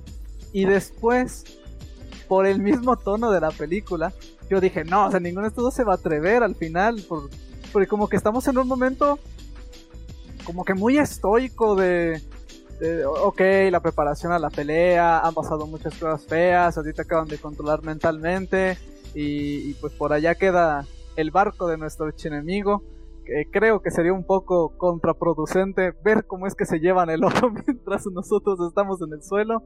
Eh, bueno, tal vez después con más calma, pero cuando llegó así el, el momento y, y- y están los dos, eh, también con el tipo de iluminación y todo esto, yo dije, no, esto es como el, el ocaso de nuestra historia, es como nuestro sacrificio heroico. Ok, ok, ok. Eh, voy a hacer la misma otra pregunta, pero voy a darle vuelta a la ronda. Voy a comenzar con Sergio, luego Mayrán y luego voy subiendo para Dan y Camuy. Sergio, ¿te sorprendió que muriese Kagero, herida de muerte por, por lo que le hace Gecko? ¿O, o, o pensaste que sí iba a morir? Mi pregunta, eh, voy a reformular mi pregunta. ¿Te sorprendió que Kagero muriese o pensabas que como protagonista iba a llegar hasta el final de la película? Yo pensaba que iba a llegar al final de la película. O sea, me sorprendió que, que muriera. eh, principalmente porque cuando eh, como que Genma se desenmascara. Y yo así como, ok, pero pues de un golpe no se va a morir, ¿verdad? O sea, como que eh, esto es como para dejarla fuera de combate por ahorita y ya después regresamos. Y no, en cuanto se va por el otro lado, dije, no, ya valió madre. Sí, sí. A Mayrani, la misma pregunta, ¿te sorprendió que Kagero muriese con esa herida? ¿O tú pensabas que, que iba a llegar hasta el final, que, la- que, iba, que iba a llegar a la secuela? Adelante, Mayrani. Pues yo pensé que sí iba a sobrevivir, o sea, dije yo, ah, pues ya sobrevivido un chingo de cosas, ¿cómo no va a sobrevivir a un espadazo? Ah, sí se murió. Así fue mi reacción, güey, dije, bueno, nada más, nada menos. Pero es- no, sentí feito, o sea, sí se me hizo como muy Sí, triste. está feo, ¿verdad? Sí, o sea, Sí, fue una sí. muerte muy bonita, o sea, eh, muy, muy acá, muy poético todo el asunto. o sea, Sí, ando muy bien todas las. Es doloroso pensar que una mujer que anhelaba el contacto nunca lo llegó a tener. Eh, hace poco leí, un, bueno, una amiga me comentó y me pasó el artículo que dice que los seres humanos somos animales de contacto físico, si lo necesitamos, eso de como de acurrucarnos con nuestras parejas o nuestras este, familias o nuestros hijos o cachorros, si necesitamos el contacto físico y que si tenemos contacto físico seguido, nos ayuda mucho hasta nuestra salud mental y física. Y pensaba, esta pobre mujer, pues nunca has tenido nada con nadie, entonces le caería de perlas ahí su palito, su, su coito que llaman, este, con, con Yubei, ahí que tengan su, sus buenas relaciones ahí, su, su- sus 20 minutitos, ¿verdad? Sus 25 minutitos, me estoy juntando mucho con Yuyos, ¿verdad? Lleva la verga. Sí, Pero esos 20 no. minutitos se hubiera costado que el barco se fuera. Ah, que se vaya al barco, por sí. En la secuela lo agarramos el barco. Ajá, sí, es súper poderoso con un balazo y ya se acaba todo. Así es, el coger también es importante. A ver, Adam, eh, ¿te sorprendió que se muriese Kagero? ¿O tú pensaste, no, es clásica protagonista trágica, se va a morir? Me sorprendió la escena de la muerte porque no esperaba que Getme estuviera ahí. Eh, pero desde que inició la película y por el tono que tenía dije, pues va a morir, tiene que morir alguien principal, tiene que morir él o ella eh, al final. Yo no, yo no pensaba que iban a llegar los dos vivos al final porque tiene que haber consecuencias. Ya habían matado a muchos enemigos eh, villanos, entonces eh, sí, sí esperaba que uno de los dos muriera. Yo iba, yo pensaba que iba a morir eh, Jinbei por, bueno, al final, pero, pero fue, fue ella y fue como, me gustó mucho porque fue el, pues ahora sí, detonar la furia del protagonista y en la batalla final. Perfecto. Kamui, amigo Kamui, ¿te sorprendió que muriese Kagero? ¿Y si hay alguna cosita que se te ha quedado de mencionar de la película para entrar ya al, al barco? Sí me sorprendió porque cuando ya platicaba, ¿no? De que ya llegaba ahí la, la caballería y todo eso. Dije, ah, pues mira, pues sí, sí le hicieron caso, ¿no? Pues al- por la razón que sean, pero pues al menos van a tratar de evitar to- toda la catástrofe y pues mocos, ¿no? Pues de ahí el espadazo y dije, no, ya vale. Y pues obviamente pues, era muy cerca del corazón, entonces dije, no, yo ya no, ya no vive para contarla, ¿no? Y pues eso, ¿no? Entonces sí fue triste, pero pues no llegara ya al final y pues yo quedara ahí solo, pero pues a- así pasa, ¿no? Y pues solamente era darle ese, bueno, pues una especie de giro de que pues obviamente la pareja romántica, digamos, pues no, no llegarían al final y pues por lo mismo eso le, le daría un toque, pues, bueno, de estar más decidido y Yubei pues para enfrentarse eh, a para enfrentarse ya al, pues, al combate final más que nada, ¿no? Que también hay esa, bueno, todo, toda esa recta final, pues, pues ahorita ya lo platicamos ya a detalle, pero entonces fue mi sentir. ¿Alguna cosita que se te haya quedado por mencionar, Kamui, de la película hasta ahorita? Pues es que creo que sí, bueno, entre todos hemos abarcado pues bastante. Yo en pues, el apartado técnico, como les platiqué, las secuencias animadas me gustaron mucho como, como lucen hoy en día, que se mantiene bastante vigente todavía la animación. Y pues nada, pues ya sea justamente la, la batalla de, ya del barco. Bueno, nos subimos al barco, señores. Eh, Yubei, este, pues se sube al barco eh, y obviamente lo que busca pues es enfrentarse a Genma. Mientras tanto, pues este Daquan este, tiene ahí un enfrentamiento leve con Dakuru, este, le echa ahí como un poco como de aceite o combustible. Y ahí este también, creo que es Yubei el que le tira este el, fósforo o la llama, ¿verdad que sí? Sí, porque se la apagan este al, al viejito se la apaga Sakura y el otro voltea así la escena y la avienta sin ni siquiera darle tiempo de reaccionar y se prende. Sí, y ahí sabemos que Sakura no quedó, pero ni el apellido, ¿verdad? la explosión fue, violentísima y, ahí pues muere la, la séptima demonio de, de, de Kimon. Que acá yo les voy a ser honesto, yo a veces pienso, Sakura mata a Yurimaru como de forma muy despiadada. ¿No será que quería ligarlo para tener poder sobre Genma? Para poder acercarse. No sé, a mí me queda pensando. Yo, este. Yo diría que si hubiera sido Genma, no lo hubiera dejado subir al barco. ¿Verdad que no? No, no tiene sentido subir a alguien que trae un montón de dinamita. Sí, sí. Que es un personaje muy interesante en el diseño. Este, hay un momento, incluso cuando, cuando hizo la trampa de poner este al ex compañero de Kagero este, con, ahí amarrado con pólvora adentro. Cuando ella ve que, los capturaron, la mirada así de furia, lasciva, de muerte que hace es impresionante. Gran personaje, pero en estos momentos ya no queda, pero nada. A mí me sigue sorprendiendo cómo Daquan explota todo, se incendia todo y él ahí sigue muy tranquilo. pero bueno. Eh, entre las llamas ahí se da la batalla entre Genma y Yuei. A Genma le vale.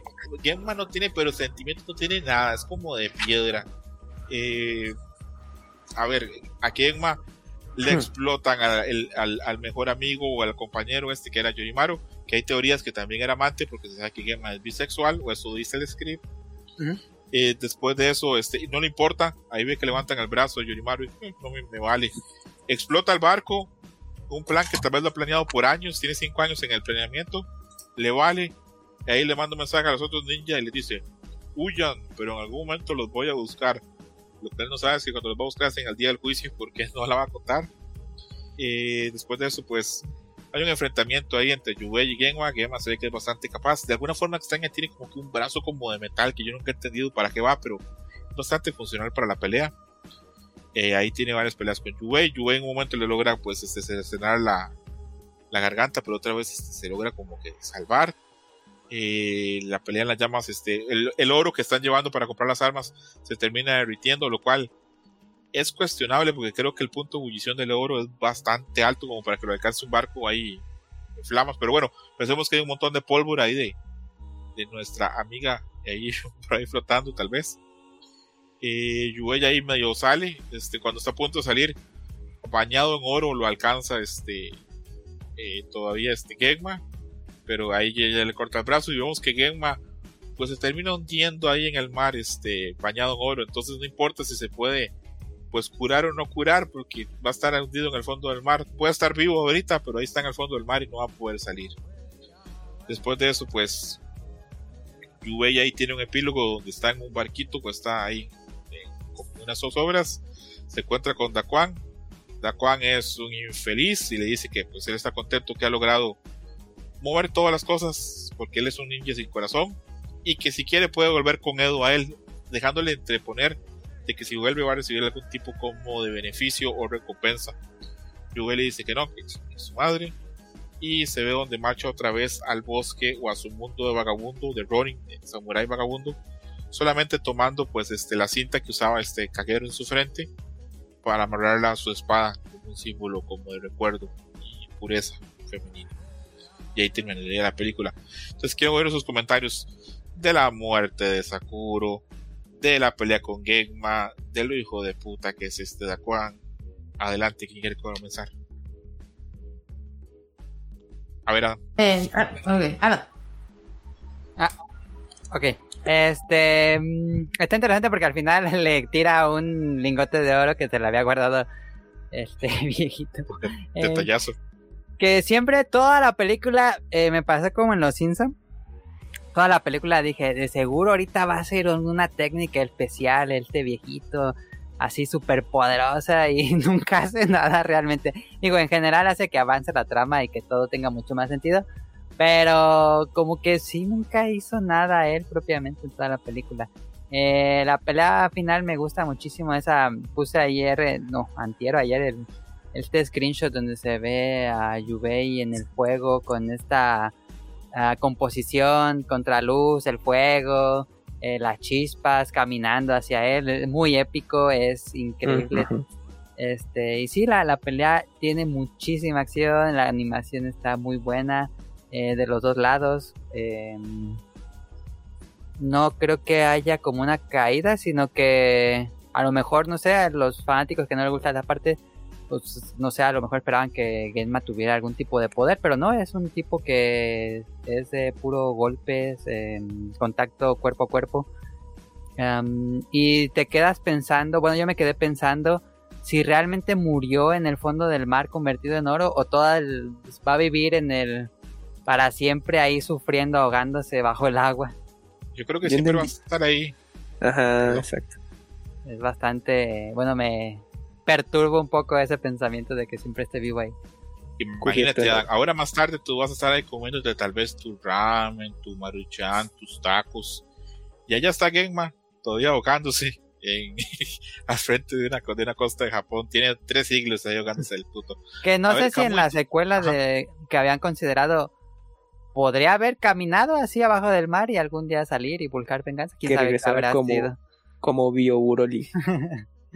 Yo creo que probablemente para la secuela habría venido un cast totalmente nuevo de personajes. Es una lástima. Ah, Va a sonar muy feo, pero tal vez, porque esto pasa mucho con los autores, tal vez cuando se muera este, los descendientes o los familiares vendan el Chance. guion y lo podamos ver en cómic o en una novela o algo.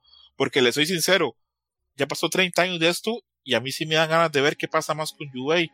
Porque la serie de televisión es una porquería. Entonces, a mí sí me gustaría mucho ver qué pasa más. A ver, Kamui de la pelea, de la explosión de Sakuro, de Daquan, de todo esto. Pues ya es el cierre, me, gustó mucho ya justamente eh, la explosión, porque cómo, cómo la engañan. Eh, bueno, más bien, estaba muy confiada. Dije, no, pues ahorita ya tengo este viejito ahí, pues que se, que se cree, ¿no? Pero pues es cuando llega Yuga y pues, le avienta ahí como, pues bueno, el, el- la botella pues con gasolina y mocos, ¿no? Pues ahí sí, ya como, le- ¿qué le haces, no? Pues ahora sí que pues, todo tu cuerpo es un potencialmente eh, flamable, así que pues, no tenía oportunidad. Y ya justamente ya la, la pelea eh, final y todo, pues, pues a mí sí me gustó mucho todo, todo este, es que me recuerda también ahorita, me viene a la mente, creo que en Onimusha termina algo similar, no en un barco como tal, pero igual ya sabes de que todo se está yendo ya al carajo y pues todo se está incendiando, si no es que también a Ninja Gaiden bueno, el de Tobunobu. No, este. Es algo muy parecido, co- como que pues, tienen esos elementos, ¿no? Que, que, que, para darle como toda esta parte de, de, peligro y, y que eh, en momentos muy decisivos, pues recurre- eh, recurren mucho a estos elementos de, de que ya todo está en llamas. Es muy clásico de película de acción de los 80, también, 90, donde sí. la escena final siempre es en algún es- escenario en llamas. Ajá, eh, pero Si lo piensan, en Rurouni Kenshin hay una parte en la que Rurouni Kenshin, le quema un barco a Shishu, donde Shishu lleva dinero para comprar armas y montar un ejército para sustituir al gobierno de Tokugawa. O sea, acá, no sé, alguien copió a alguien. Vamos a pensar que Sí, sí, sí. A lo mejor es también de las mismas leyendas, ¿no? que dijeron, ay, pues si la adaptamos así, va, va a quedar muy bien. O sea, total, ya sabemos que sí, la gente. Pero pues yo creo que les gusta la idea, ¿no? O sea, de que, ¿qué más podemos hacer para que sea más dramático? Como en los circos, ¿no? ¡Un aro de fuego! Ah, perfecto.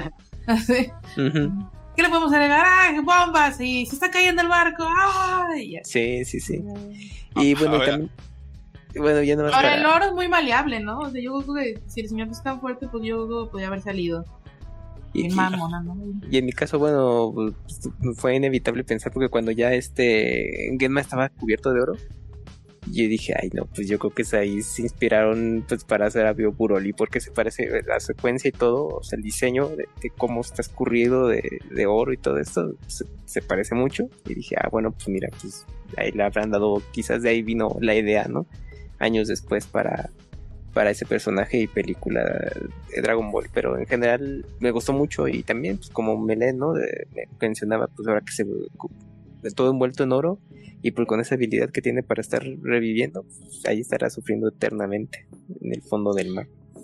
Este tema por otro día, pero yo una vez leí una encuesta de cuál es la peor película de Dragon Ball y era esa, la de Sí, la de Ball está horrible, sí, sí, sí. Que, que, mi esposa la vio una vez cuando era niña, el hermano le puso un DVD y siempre me dice que mala que estaba, pero bueno. Sí, está, es, de opiniones. está muy mala. a Mairani, de todo este fragmento final de la explosión de Sankuro, Daquan y sus mamadas, de Gema y sus mamadas, ¿qué opinas? Pues, o sea, pues sentí feito que ya les tocó todos solos. no sé, yo sigo pensando, yo estoy así sin superar lo de la morra. Este, pues eso también de que el tipo pues le cayó el oro encima, pero pues el oro es maleable, entonces pues técnicamente podría haber salido, pero no lo sé. Um, dije yo, o sea, primero pensé, ay, no, a nadie se puede derretir tanto oro. Y le dije yo, bueno, pues el, oro sí, sí puede ser que le pase. Y lo dije yo, pero pues tampoco quiere decir que no pueda salirse. Y estaba entre ese conflicto, estuve mucho rato. Este, y por ejemplo, ahorita que estamos hablando de que pues, si hubiera habido una segunda parte, yo también creo que el viejito, digo, si es tan, tan fresa, pues a lo mejor si hubiera encontrado a otros tipos que también fueran este, vagabundos o buenos o ninjas, o sea, que para utilizarlos para, eh, pues, seguir ayudando al gobierno, ¿no? O sea, eh, pero, pero, o sea, me, me, gusta la idea de que tengan esta relación estos dos personajes, me gustó cómo... Um, como él realmente es ella le dice, o sea, pues sí, aunque tú reyes mil veces, pues yo también aquí voy a seguir matándote, ¿eh? ¿Qué te parece? ¿Ah? ¿Ah? Así, un desafío. O sea, muerte se la, se, se la a cabezazos, ¿verdad? Ah, ya sé, oye, sí, dije yo. O sea, sí, dije, supongo que es por la piedra que, que él trae en la cabeza de la bandita de Ajá. ella, que por eso le sigue haciendo ya fuerte, ¿no? Que lo sigue hundiendo. Pero si no, dije, pues está, está como Goku, ¿no? Muy de cabeza dura. Sí, que eso, y eso, ha vuelto, eso se ha vuelto ya un símbolo de personaje protagonista de las series, tener la cabeza dura. Sí. Y ahora lo que comentaba yo hace rato era que, o sea, yo pensé que, que si era el principio lo del, perdón, que era el final lo del puente, entonces me regresé en ese momento, dije yo, ah, a lo mejor en el puente ya traía la bandita, o ya la traía, más bien la traía en, la espada, porque me acordaba que se veían como unos hilitos, o sea, este, andando, bueno, más bien como ondeando en, en el viento dije yo, oh, podría haber sido que ellos, o sea, los tipos le dicen, tú hiciste eso por este dinero y así, y la madre, en realidad él no recibió ningún dinero ni nada, o sea, que todo eran rumores, nada más porque él había explotado el barco. O sea, pensé que era una historia um, redonda, no sé cómo explicarlo. No, no, sí te entiendo, y, y hubiera sido un detallazo eso, uh -huh. que, que, que, o sea, que al principio de la película hubiera sido pues el final de esta, este otro, otra andanza trotamundas así de, sí. de nuestro amigo Junpei. A ver, Sergio One Beat, de este fragmento final del barco, la explosión, Daquan, eh, Kegma, el oro maleable, eh, adelante. Hay algo que no, no me saco de la cabeza y es que hay, no sé qué es, si son los colores cuando está en el barco o algo, en el que Genma me recuerda un poquitín a, a Kenshiro de Fist of the North Star no sé. No sé, yo no sé de diseño. Y, ah, pero bueno, eh, a mí me parece, estuvo muy bien. O sea, el, el regreso de, de Yubei como al barco, porque en el momento en el que, pues él está con, con su pesar y con su dolor, y el momento en el que al fin está en barco triunfal como un héroe, a punto de destruir a la última de los villanos que queda, y aparte a punto de matar al viejo también. ¿Por qué no? Tanto daño que les ha hecho. Eh, se siente muy genial. La pelea con Genma me gusta mucho. Y ese final, o sea, es el, el, gran final este de, el villano que estuvo peleando todo el tiempo por este oro y, se va en un mar de oro fundido, donde probablemente el oro se le, se, se le así quería pensar, se va a meter dentro de sus músculos del brazo que tiene cortado. Además de que me da un poco de risa cuando lo, le da por primera vez como el río este de oro fundido, que el tipo nada más grita y, y como que el siguiente frame cuando le funde el oro es toda la pantalla en, en amarillo. Me parecía un meme andante eso. Pero bueno, después da miedo cuando, cuando se trata de levantar. Eh, me, me hizo como mucho sentido tipo Zelda. Lo de Sí, este, revívete las veces que tú quieras, Genma. Yo aquí estaré para asesinarte. Aunque también supongo que eh, normal será en muchas historias de acción y de shonen. Y todo esto de eh, el barco hundido. Genma y sus secuaces, quién sabe dónde estén. Los, los malvados estos que están copipasteados con el mismo traje negro un millón de veces. eh, se fueron a eh, sembrar arroz y son muy tranquilos y son muy felices en realidad. Eh, este, la parte esta en la que Yubei le dice al viejito que su pago es lo de quitarle el oro que se llevó. Pues, Le, le quita la nota y dice, ya con eso eh, estoy pagado. Todo eso, dije, qué bonito es esto, es un final de manual. Eh, se terminó la historia, tenemos en un círculo completo. No como en esas cosas de Akira y Ghost in the Shell, donde necesitas un diplomado en filosofía para entender esa madre. Eh, vámonos a nuestras casas. Ya, y, luego, y luego la secuencia final me recuerda un poco a, a, a The World's End, la película de Edgar Wright, con el sujeto este con la pared de colores amarilla, que es el lobo solitario que vuelve una vez más a las, a las andanzas y a los caminos. Y el viejo, ojalá le hayan quitado su puesto político dos días después eh, por haber robado oro y estar ojeando a las muchachas. Final feliz, ¡Woo! Tan feliz no sé, Sergio, porque Sí, lo sé. me gusta muerto. Y Daquan, a mí Daquan se me hace un villanote y quedó súper expuesto, súper Ah, contento. y de hecho, también- voy a hablar. Ajá.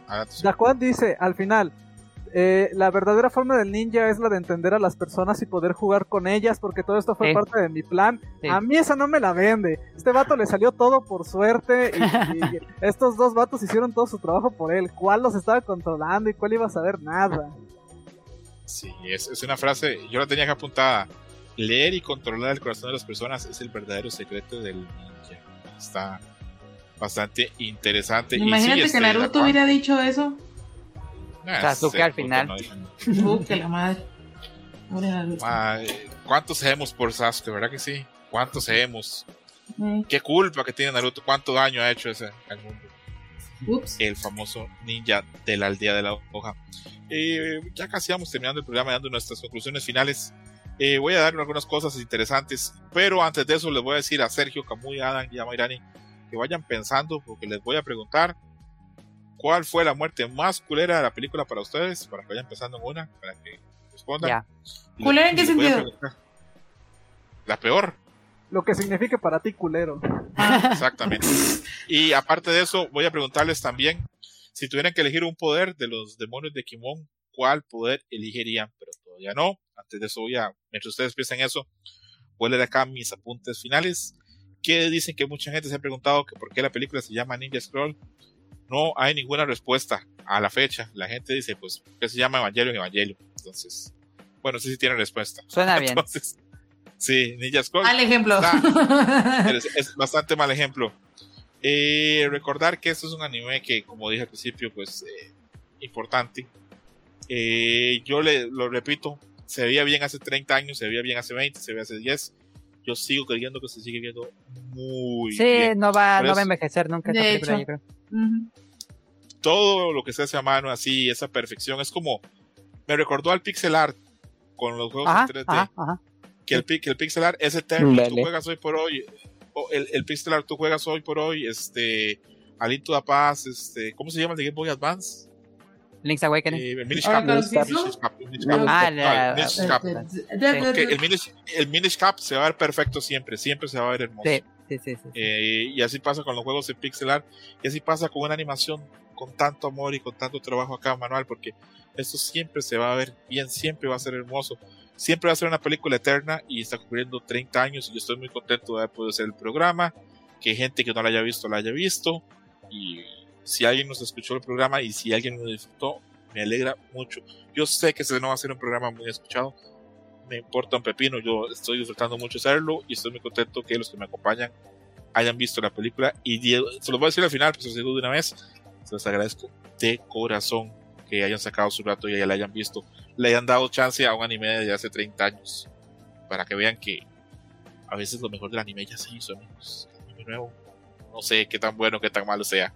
Pero bueno. A mí me gusta que me agradezcan con una Starbucks, fíjate. Ah, Mayrani, a todos nos gustan cosas que no nos llegan, créeme. Kamui. A ver, dime cuál es la peor muerte para ti de la película y si tuvieras que elegir un poder de los demonios de Kimon, ¿cuál sería? Adelante, Kamui. Pues para mí creo que una de las peores muertes fue la de este Mush- Mushizo, pues porque ella estaba muy confiado y pues perdió una pierna, estaba muriendo ahogado y por lo mismo todas las avispas querían salir de ahí y pues murió picado por dentro, ¿no? Aparte de que Me bueno, la ganaste, Kamui. Me la ganaste, yo iba a decir eso. Yo también.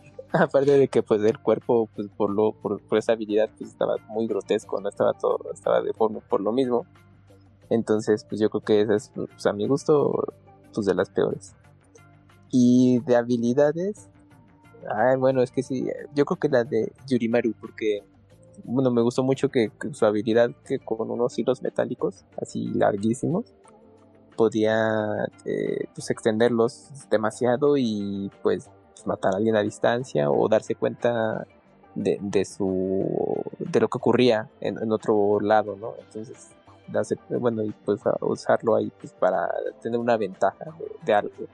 Y aparte se servía de cable de telefónico. Sí. ¿Cuál Telmex? ¿Cuál nada? Ajá, sí. Así se echaba Sí. sus, sus llamadas con, con. Y llegaba el audio clarito, clarito. Así Sí. sí, la verdad sí. Sí, Yurimaru estaba ya con la 5G. Bien. No ocupó vacuna contra el COVID para tener el 5G adentro, qué cabrón. Adam Warrocks, muerte más culera que ya nos quitaron la que teníamos tú y yo pensaba, pero no importa, hay varias ahí feas. ¿Y qué poder elegirías? Ah, pues yo también diría la de las avispas. Yo le puse pausa y le regresé porque cuando sale el cuerpo del agua se ve que la cabeza está en otro lado. Entonces las avispas salieron tanto de su cuerpo que le arrancaron la cabeza. Wow, fuerte. Pero no se la corta el vato. No le No, le corta el pie y él nada más imagínate- empieza a ahogar. Mm, Ah, ok. ok. Entonces ¿Y el sí, poder, ah? sí bast- el poder, el de las sombras, creo que eh, puede Está ser muy poder. útil. Es como de Summertime Rendering. Qué gran serie. es muy tremendo. Ya llegará el día que hablemos de ella. A Mayrani Torres, la peor muerte y qué poder elegirías. Mm.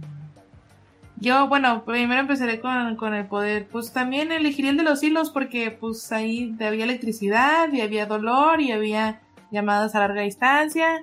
Este... Y... ¿Cómo se llama? Y pues ¿No él era el hombre de del chisme. No, ok. de piedra ya soy. ¿No? Ay, Ah, nada me bueno, pues eso es afecta, ya corazón ves. nada más. Ay, mira, ves, me parezco mucho a la señora. También todo el mundo creía que estaba envenenada del cuerpo también. ¿Será, será que todos los hombres que te han acostado contigo, Mayrani, también terminan muertos? Eh, no hay testigos, ¿No? así que no podemos decir nada. Ah, está guardado ese veneno. Yes. Sergio One Beat, peor muerte en la película y qué poder elegirías. Pues la verdad es que yo también iba a decir Mushizo, pero es que además de eso, tenían la carta para la manga, así es que la decían mucho. La de Benisato, me parece dura la muerte de Benisato por el tipo de personaje que es. Pues se muestra como un personaje eh, específicamente como sexualmente dominante y el hecho de que una sola persona desde lejos sin que ella se dé cuenta le pueda decir Nal, la cagaste, adiós y, y termine como con esta, como digamos, en, en un lugar que para ella tiene poca importancia, con dos sujetos que cree que, que ya les ganó, todo eso, eso a mí me parece así como, ouch, duele más que nada por, eh, digamos, por el ego. Y yo también agarraré el poder de, de, de Shijima o de Shijima, porque moverse a través de las sombras está padre, eh, es, es, es eco-friendly y, y creo que se puede utilizar para muchas cosas. Quiero agarrar también la muerte de Sergio. Sí. Estoy con él. Ok, ok. Otra muerte que, bueno, y la muerte que yo voy a elegir, no se me hace la, o sea, no creo que sea la más culera, pero se me hace la más no merecida, que es la muerte del samurái ciego, la del Jutsu. Porque que haya muerto por algo totalmente random, que él no podía controlar, que era que una espada queda clavada ahí en el bambú. Me hace una muerte muy, muy triste, más de alguien que esperó, que incluso ayudó a que se diera el enfrentamiento porque él quería pelear en igualdad de condiciones. Esa se me hace una muerte, pues, eh, muy cabrona. También tenía la de Ciso porque se me parece terrible esa muerte de debajo del agua que te piquen las avispas. No sé si hay alguien que nos escuche o alguien de los que está grabando lo ha picado una avispa, pero duele muchísimo. Y son esas avispas japonesas que son más grandes. Sí, o sea, son súper dolorosas. Que por cierto, leí hace poco que alguien comentaba que esta película hay tanto trabajo que mencionaban este que los animadores, por ejemplo, la escena donde aparece eh, Benisato, digamos, se le ve la espalda con los, con los tatuajes, eso tiene que haber sido mucho trabajo, pero que la escena de las avispas dibujadas a mano, no mamen, porque hay una computadora, había que dibujar una por una las avispas. Entonces, terrible. Y el poder que yo voy a elegir, bueno, todos han elegido ya poderes que van a decir. Yo voy a elegir uno, eh, me, parece interesante, el de Benisato, que es el poder de las serpientes, que yo soy la, el símbolo serpiente en el horóscopo chino y me hubiera gustado poder meter a la gente en trance y que de alguna parte de mi cuerpo salieran serpientes a atacar. ¿Te imaginas a Mairani? Ay, ¿de dónde van a salir las serpientes? Porque tú eres hombre. Imagínate, Mairani, que yo llego, que yo agarro y me bajo, exactamente, me bajo ahí la cremallera, el zipper que llaman y ataca cobra, ¿te imaginas? Ah, caray. Pero bueno. No, sí es lo que van a decir, ah, caray verga. Sí, gran, gran momento, o por atrás. O de la cola, ¿no? Ay, hoy tienes una atrás y una adelante. sí. miedo, como cola de Goku. Sí, sí, sí, sí. No, no, no, no, sabe, pero la serpiente puede encontrar ahí sus, sus, sus, puntos. Este, lo importante es llevarlas para que te defiendan. Acá hemos visto que hay gente que se mete pólvora, abejas y culebras en el cuerpo. No les voy a preguntar qué se meterían ustedes porque está muy cabrón, la verdad, preguntar eso. Caray. Eh, vamos a entrar así en ya el mensaje y conclusiones finales. Adam levantó la mano, adelante. Nada más una eh, como un comentario que tenía de la película ya para acabar. Este mi, mi gran duda que me deja la película es cómo Genma revivió. Yo siempre pensé cuando le explicaron que había reencarnado siempre pensé que había un villano detrás que había reencarnado a Genma, entonces cuando lo matan y todo dije, pero entonces ¿cómo revivió? ¿Cómo, alguien revive después de que le corten la cabeza? Este es como el mayor misterio que me deja la película, pero bueno, entiendo que no es necesario que todo, que te tengan que explicar todo a detalle. Yo creo que Genma, ojo, en concepto, cuidado Genma y es el personaje más flojo de los ocho demonios de Kimon. Porque pues. los cuatro, los, los ocho tienen este, diseños muy interesantes, historias propias. Oyendo otro podcast, este, eh, es este, creo que ese es canadiense también, de anime, hablaban de esa serie, de lo que los impactó, de cómo ellos cuando tenían dos o tres años vieron la serie y quedaron así, pero los, los traumó casi porque nunca habían visto nada tan sanguinario ni con tanto contenido sexual. Pero lo que decían también era que cuando terminaron la serie pensaban, Dios, lo que me encantaría que hubiera mangas o historias de cada uno de los demonios de Kimon para poder saber de dónde vienen, cómo entrenaron, cómo tienen esas técnicas. Pero bueno, queda en el misterio. Tal vez en una segunda película habremos visto algo más, pero bueno, ahí queda el script. Quién sabe en qué parte de Madhouse está el script ahí ya esté guardado, ya poniéndose amarillo el papel, ¿verdad? Es parte de. Eh, a ver, amigo Camuy, primero que nada, muchas gracias por venir muchísimas gracias por usar el High Scroto servicio para disfrutar anime porque yo sé que no es lo tuyo, yo lo tengo claro y que tal vez esta sea la, primera y la última vez que lo uses.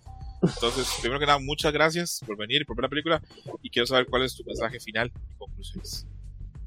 No, pues gracias a ti por compartir High Scroto pues, para conocer el servicio y pues bueno, pues a final de cuentas luego hay cosas que pues por más que uno quiera pues no está como uno quisiera verlas, pero bueno, pues ahí está la opción y uno la toma, uno sabrá si la toma o no. Y pues fue un placer estar aquí eh, discerniendo sobre la película y contar lo que nos gustó, que no, y, y creo que pues bueno, valió la pena también conocerlo, ¿no? Y como platicamos al principio, yo creo que de alguna manera ubicamos la película pues porque lo leímos ahí ya, como les platicaba, pues en un fanzine o revista especializada de manga anime o incluso en los famosos foros o lo que ustedes quieran o hasta eh, ahí en alguna recomendación este pues con amigos lo que sea que también comparten este entretenido pasatiempo no de ver caricaturas japonesas eh, sofisticadas no entonces, pues ahora ya estar aquí, platicar de Ninja Scroll, conocerlo y, pues ver que es una película eh, animada que al día de hoy pues se, ve bastante bien, ya por todos los elementos que comentamos y que pues esperemos perdure mucho más y, pues que al final de cuentas es algo que yo creo que en algún momento ahí la gente llegará a ella y pues, podrá conocerla, ¿no? Y ya se, se volverá uno de los clásicos de la animación japonesa como de los títulos ya que hemos mencionado. Así que pues quienes tengan oportunidad de, verla, pues creo que no la van a pasar mal. Eh, creo que está bastante entretenida la, la película. Eh, tiene muy buenos valores de producción y, y pues justamente esto, ¿no? Sus, sus personajes, cómo fueron diseñados y cómo se lleva la trama, pues es lo que se quedará ahí en, la mente de muchos y pues si tienen oportunidad de platicarla así como nosotros pues valdrá la pena haberla visto. A, ver a ver cómo eh, una preguntita ahí extra pequeñita. ¿Mm? ¿tú crees acá entre nos que ya este anime oscuro adulto ya no tiene espacio, ya no hay público, o crees que todavía hay por ahí un César, un AM, que pagaríamos dinero por esto todavía. No, yo creo que eh, sí los hay, sí, yo creo que eh, sí hay todavía ese público que, bueno, pues, pues, sí pagaría por, por ver algo así, pero pues ya es algo muy específico, incluso pues hasta generacional, ¿no? Entonces, pues, tal vez. Sí, sí, sí, pues yo creo que las nuevas generaciones, pues, en algún momento van a llegar, no, no va a ser pronto, creo yo. Entonces, eh, pues tomará tiempo, pero yo creo que es algo que, cuando lo descubran, pues esperemos que se lleven una, eh, agradable sorpresa en el sentido de una buena pieza de entretenimiento animado. Camuy, a lo que le voy a preguntar a las mismas preguntas, échate un ojo ahí a Amazon México y me avisas si tienen Ninja Scroll. ah, perfecto, Adam. Eh, está en Blu-ray, está en, en DVD, ¿en qué precio está? después de verla la primera vez, dije, tengo que tener esto en físico. No hay nada, no hay nada. Este, hay una reventa en 1800 pesos. Em, Pero japonesa, ¿no? Sí.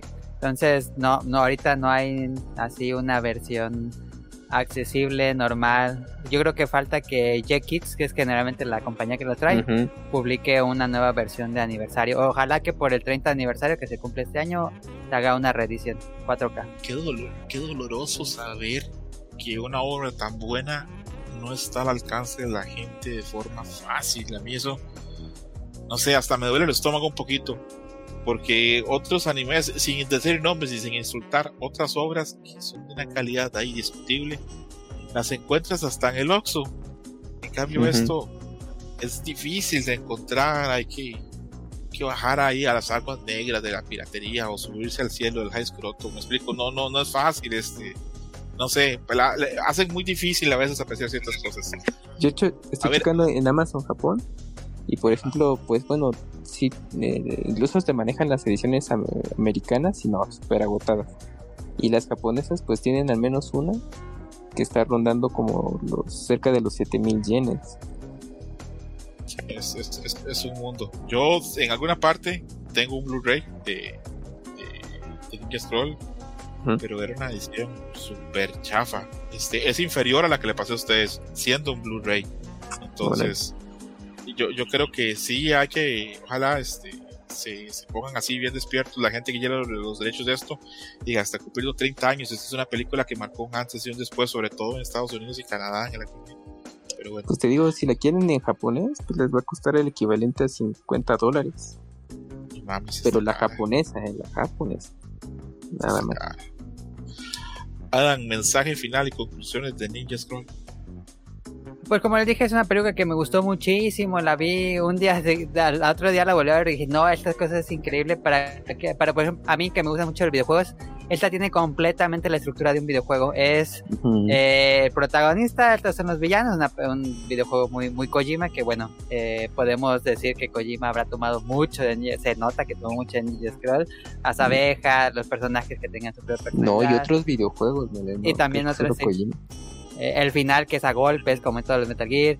Eh, Yo soy muy fan de Cowboy Bebop y pues ahora entiendo muchas cosas. Eh, para mí, Yubei es básicamente como la personalidad de un poco de, de Spike Spiegel, que es como humor irónico de repente. Eh, y a lo mejor por eso lo contrataron para Spike Spiegel, notaron algo así, no, no sé. Este, pero tiene esta estética de caras largas, narices largas, eh, hombros así muy altos, cuerpos alargados. Es una estética muy, muy de la época. El ritmo es muy, muy, muy fácil de seguir. Nunca se siente pesada. Siempre está pasando algo, siempre está avanzando la historia. Eh, acaba una pelea y comienza como aparecen los siguientes enemigos que van a seguir peleando. Eh, creo que a veces como que les decía al inicio del anime en películas de, de esa época luego tendría a ser algo pesado pero este sí yo sí recomiendo si les gusta así películas de acción eh, no hay duda aquí se van a divertir es muy entretenida eh, eh, creo que sí pues eh, ojalá tuviera un tratamiento como tuvo Akira 4K Ghost in the Shell 4K se merece Ninja Scroll 4K Adam, ¿puedo contar contigo para en unos meses hacer el programa de Vampire Hunter D Bloodlust? sí sí sí. ¿Esa sí la tienes o también vamos a ocupar ayuda ahí mágica? No, yo recuerdo que esa la empecemos a... Bueno, mi, mi anécdota con esa película es que la empezamos a ver en, en taller de computación en la prepa, pero nunca la acabé de ver. Órale. Una película impresionante. Qué buenas Eh, cosas aprendiste en taller de computación. Eh, a ver, a ver, a, ver caricatura. Ajá. Una película impresionante. Hay una gran discusión entre los fans de, de, de Yoshiaki si cuál es la mejor película, si es Ninja Scroll o es este Vampire Hunter D Bloodlust. Mm, La mayoría de la gente termina diciendo que Vampire Hunter D Bloodlust para que se hagan una idea de lo, de lo buena que es. Pero hablaremos en, en un par de meses si, si seguimos a- grabando. Y bueno, todo puede pasar, amigos. Pero bueno. Eh, ah, entonces ahí este, te comentamos, estamos viendo a Mayrani Torres. Comentario final, conclusiones de Ninja Scroll. De la película los hombres Mm. desnudos. Uf. Ah, ya sé, olvidamos mencionar que las muchachas todas se desnudaron al menos una vez en la película. Este. Y pues. no, Pues casi bueno. todas. ¿Cuál es? Bueno, bueno, bueno, no, faltó nada más la de la señora de las bombas. Sí, Pero esa se- también, se- la des- esa la desnudaron de manera diferente. Se la, la desnudaron tanto que la desmembraron un poquito. Este.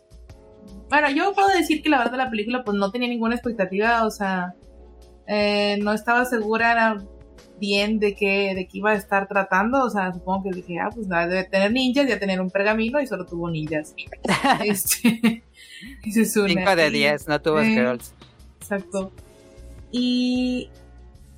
Pero realmente, o sea, la película es muy disfrutable, como dices, es muy sencilla. Vi algunos videos ya después donde justamente todos coinciden en eso, o sea, en que la, la película no busca ser demasiado profunda ni nada, o sea, desea que las cosas que te está enseñando queden claras y te las explica. Son pequeños detalles, ¿no? O sea, de que, ah, a lo mejor la espada ya estaba ahí en el bambú, a lo mejor la espada este, fue porque salió volando y cayó ahí y el, señor se confió, o sea, pero realmente, o sea, el resultado, o sea, no varía tanto con esas pequeñas cosas, ¿no?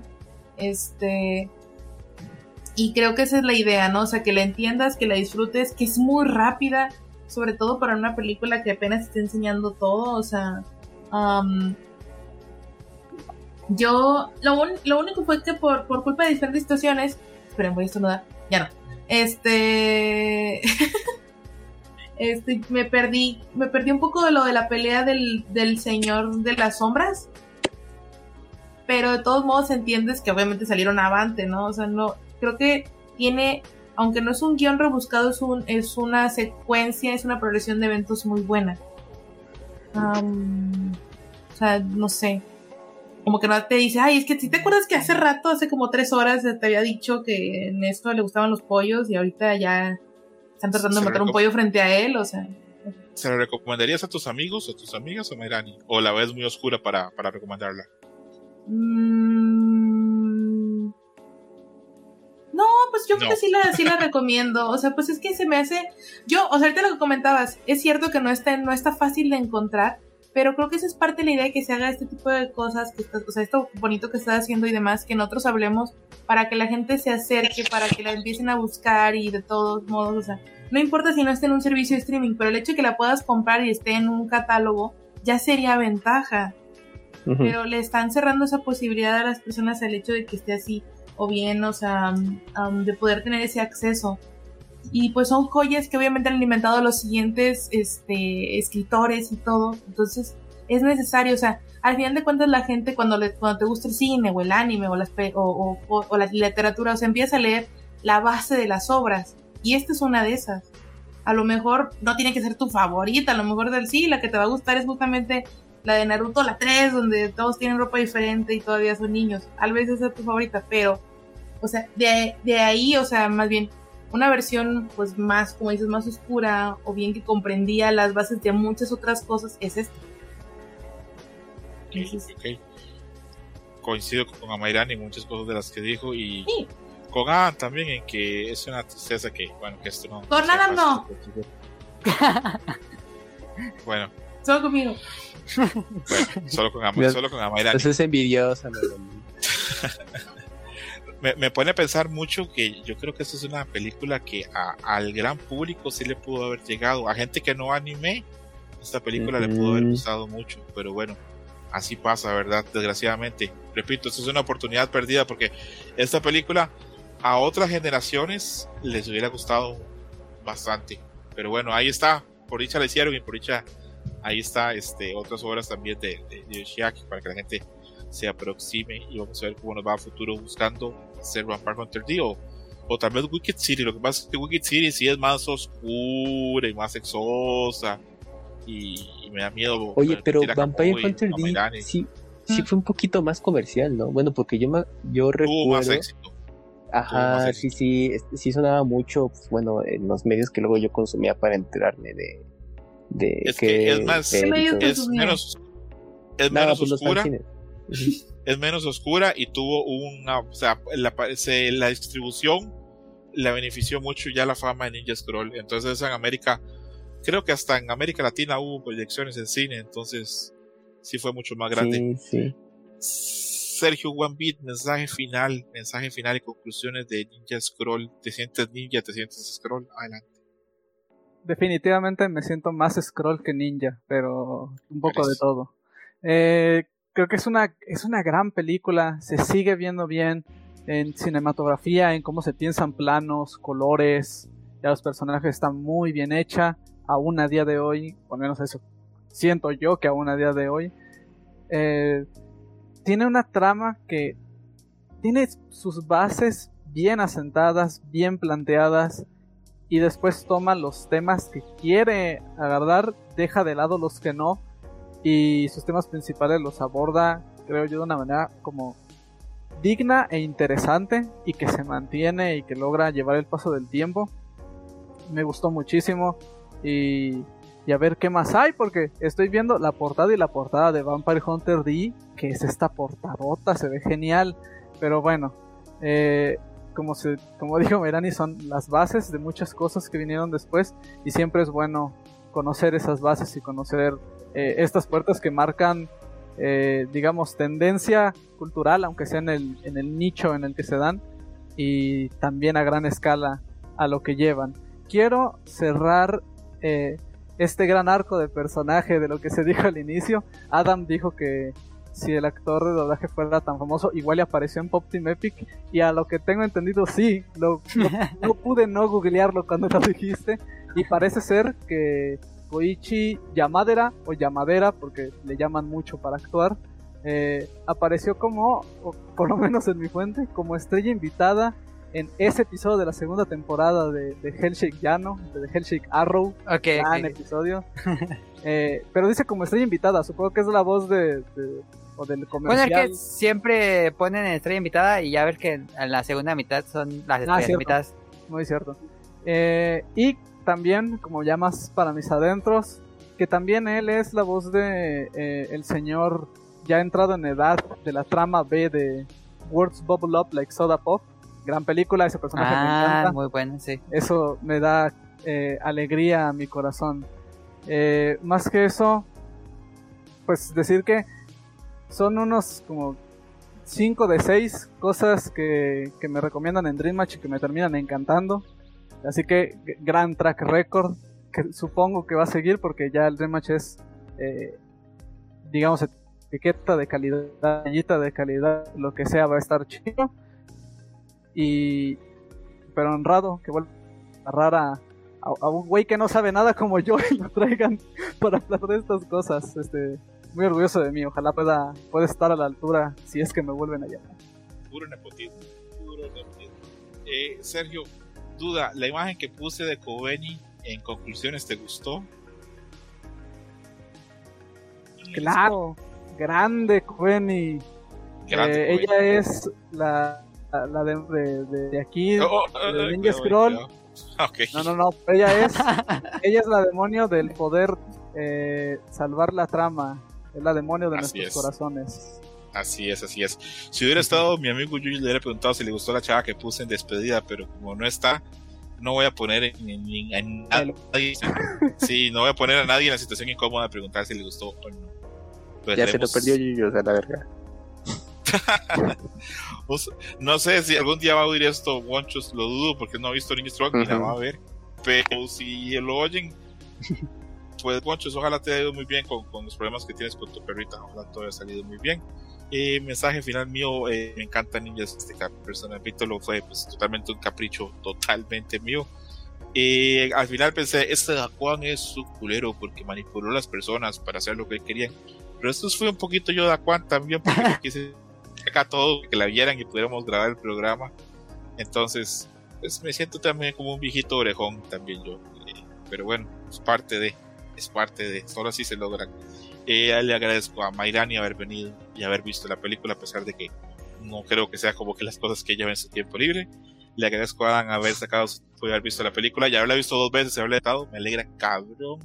Le agradezco a Koi que, ya repito, como dije, que la haya visto en su PC, porque por, por de peso no le gusta verlas ahí. Y le agradezco mucho a Sergio Guapit este, haber participado y haber visto la película y que le haya gustado, hace solo que todo sea más perfecto. Dice Mayrani que yo veo muchas cosas como serpientes en tu uretra. Gracias a Mayrani. Qué importante. Sí. Esto fue Dream Match número 96. Próximamente vamos a estar buscando hacer un Dream Match de la temporada que se viene ahora en abril. No sé cómo vamos a hacer. Estoy pensando que va a quedar como películas que pasan de Ben Hur o los 10 mandamientos. que son así, que tienen, un que tienen un intermedio, lo que el viento se llevó, que cuando pasan dos horas tienen un intermedio porque la gente saliera a estirarse y eso. Tal vez algo así tengamos que hacer, grabarlo en dos días, pero bueno, a ver qué pasa. Un abrazo muy fuerte, se cuidan todos. Gracias por oír Dreamwatch, pásenla bien. Conozcan la oscuridad y los ninjas. Nada de ninjas con mameluco naranja. Bye. Nos vemos. Bye bye. bye.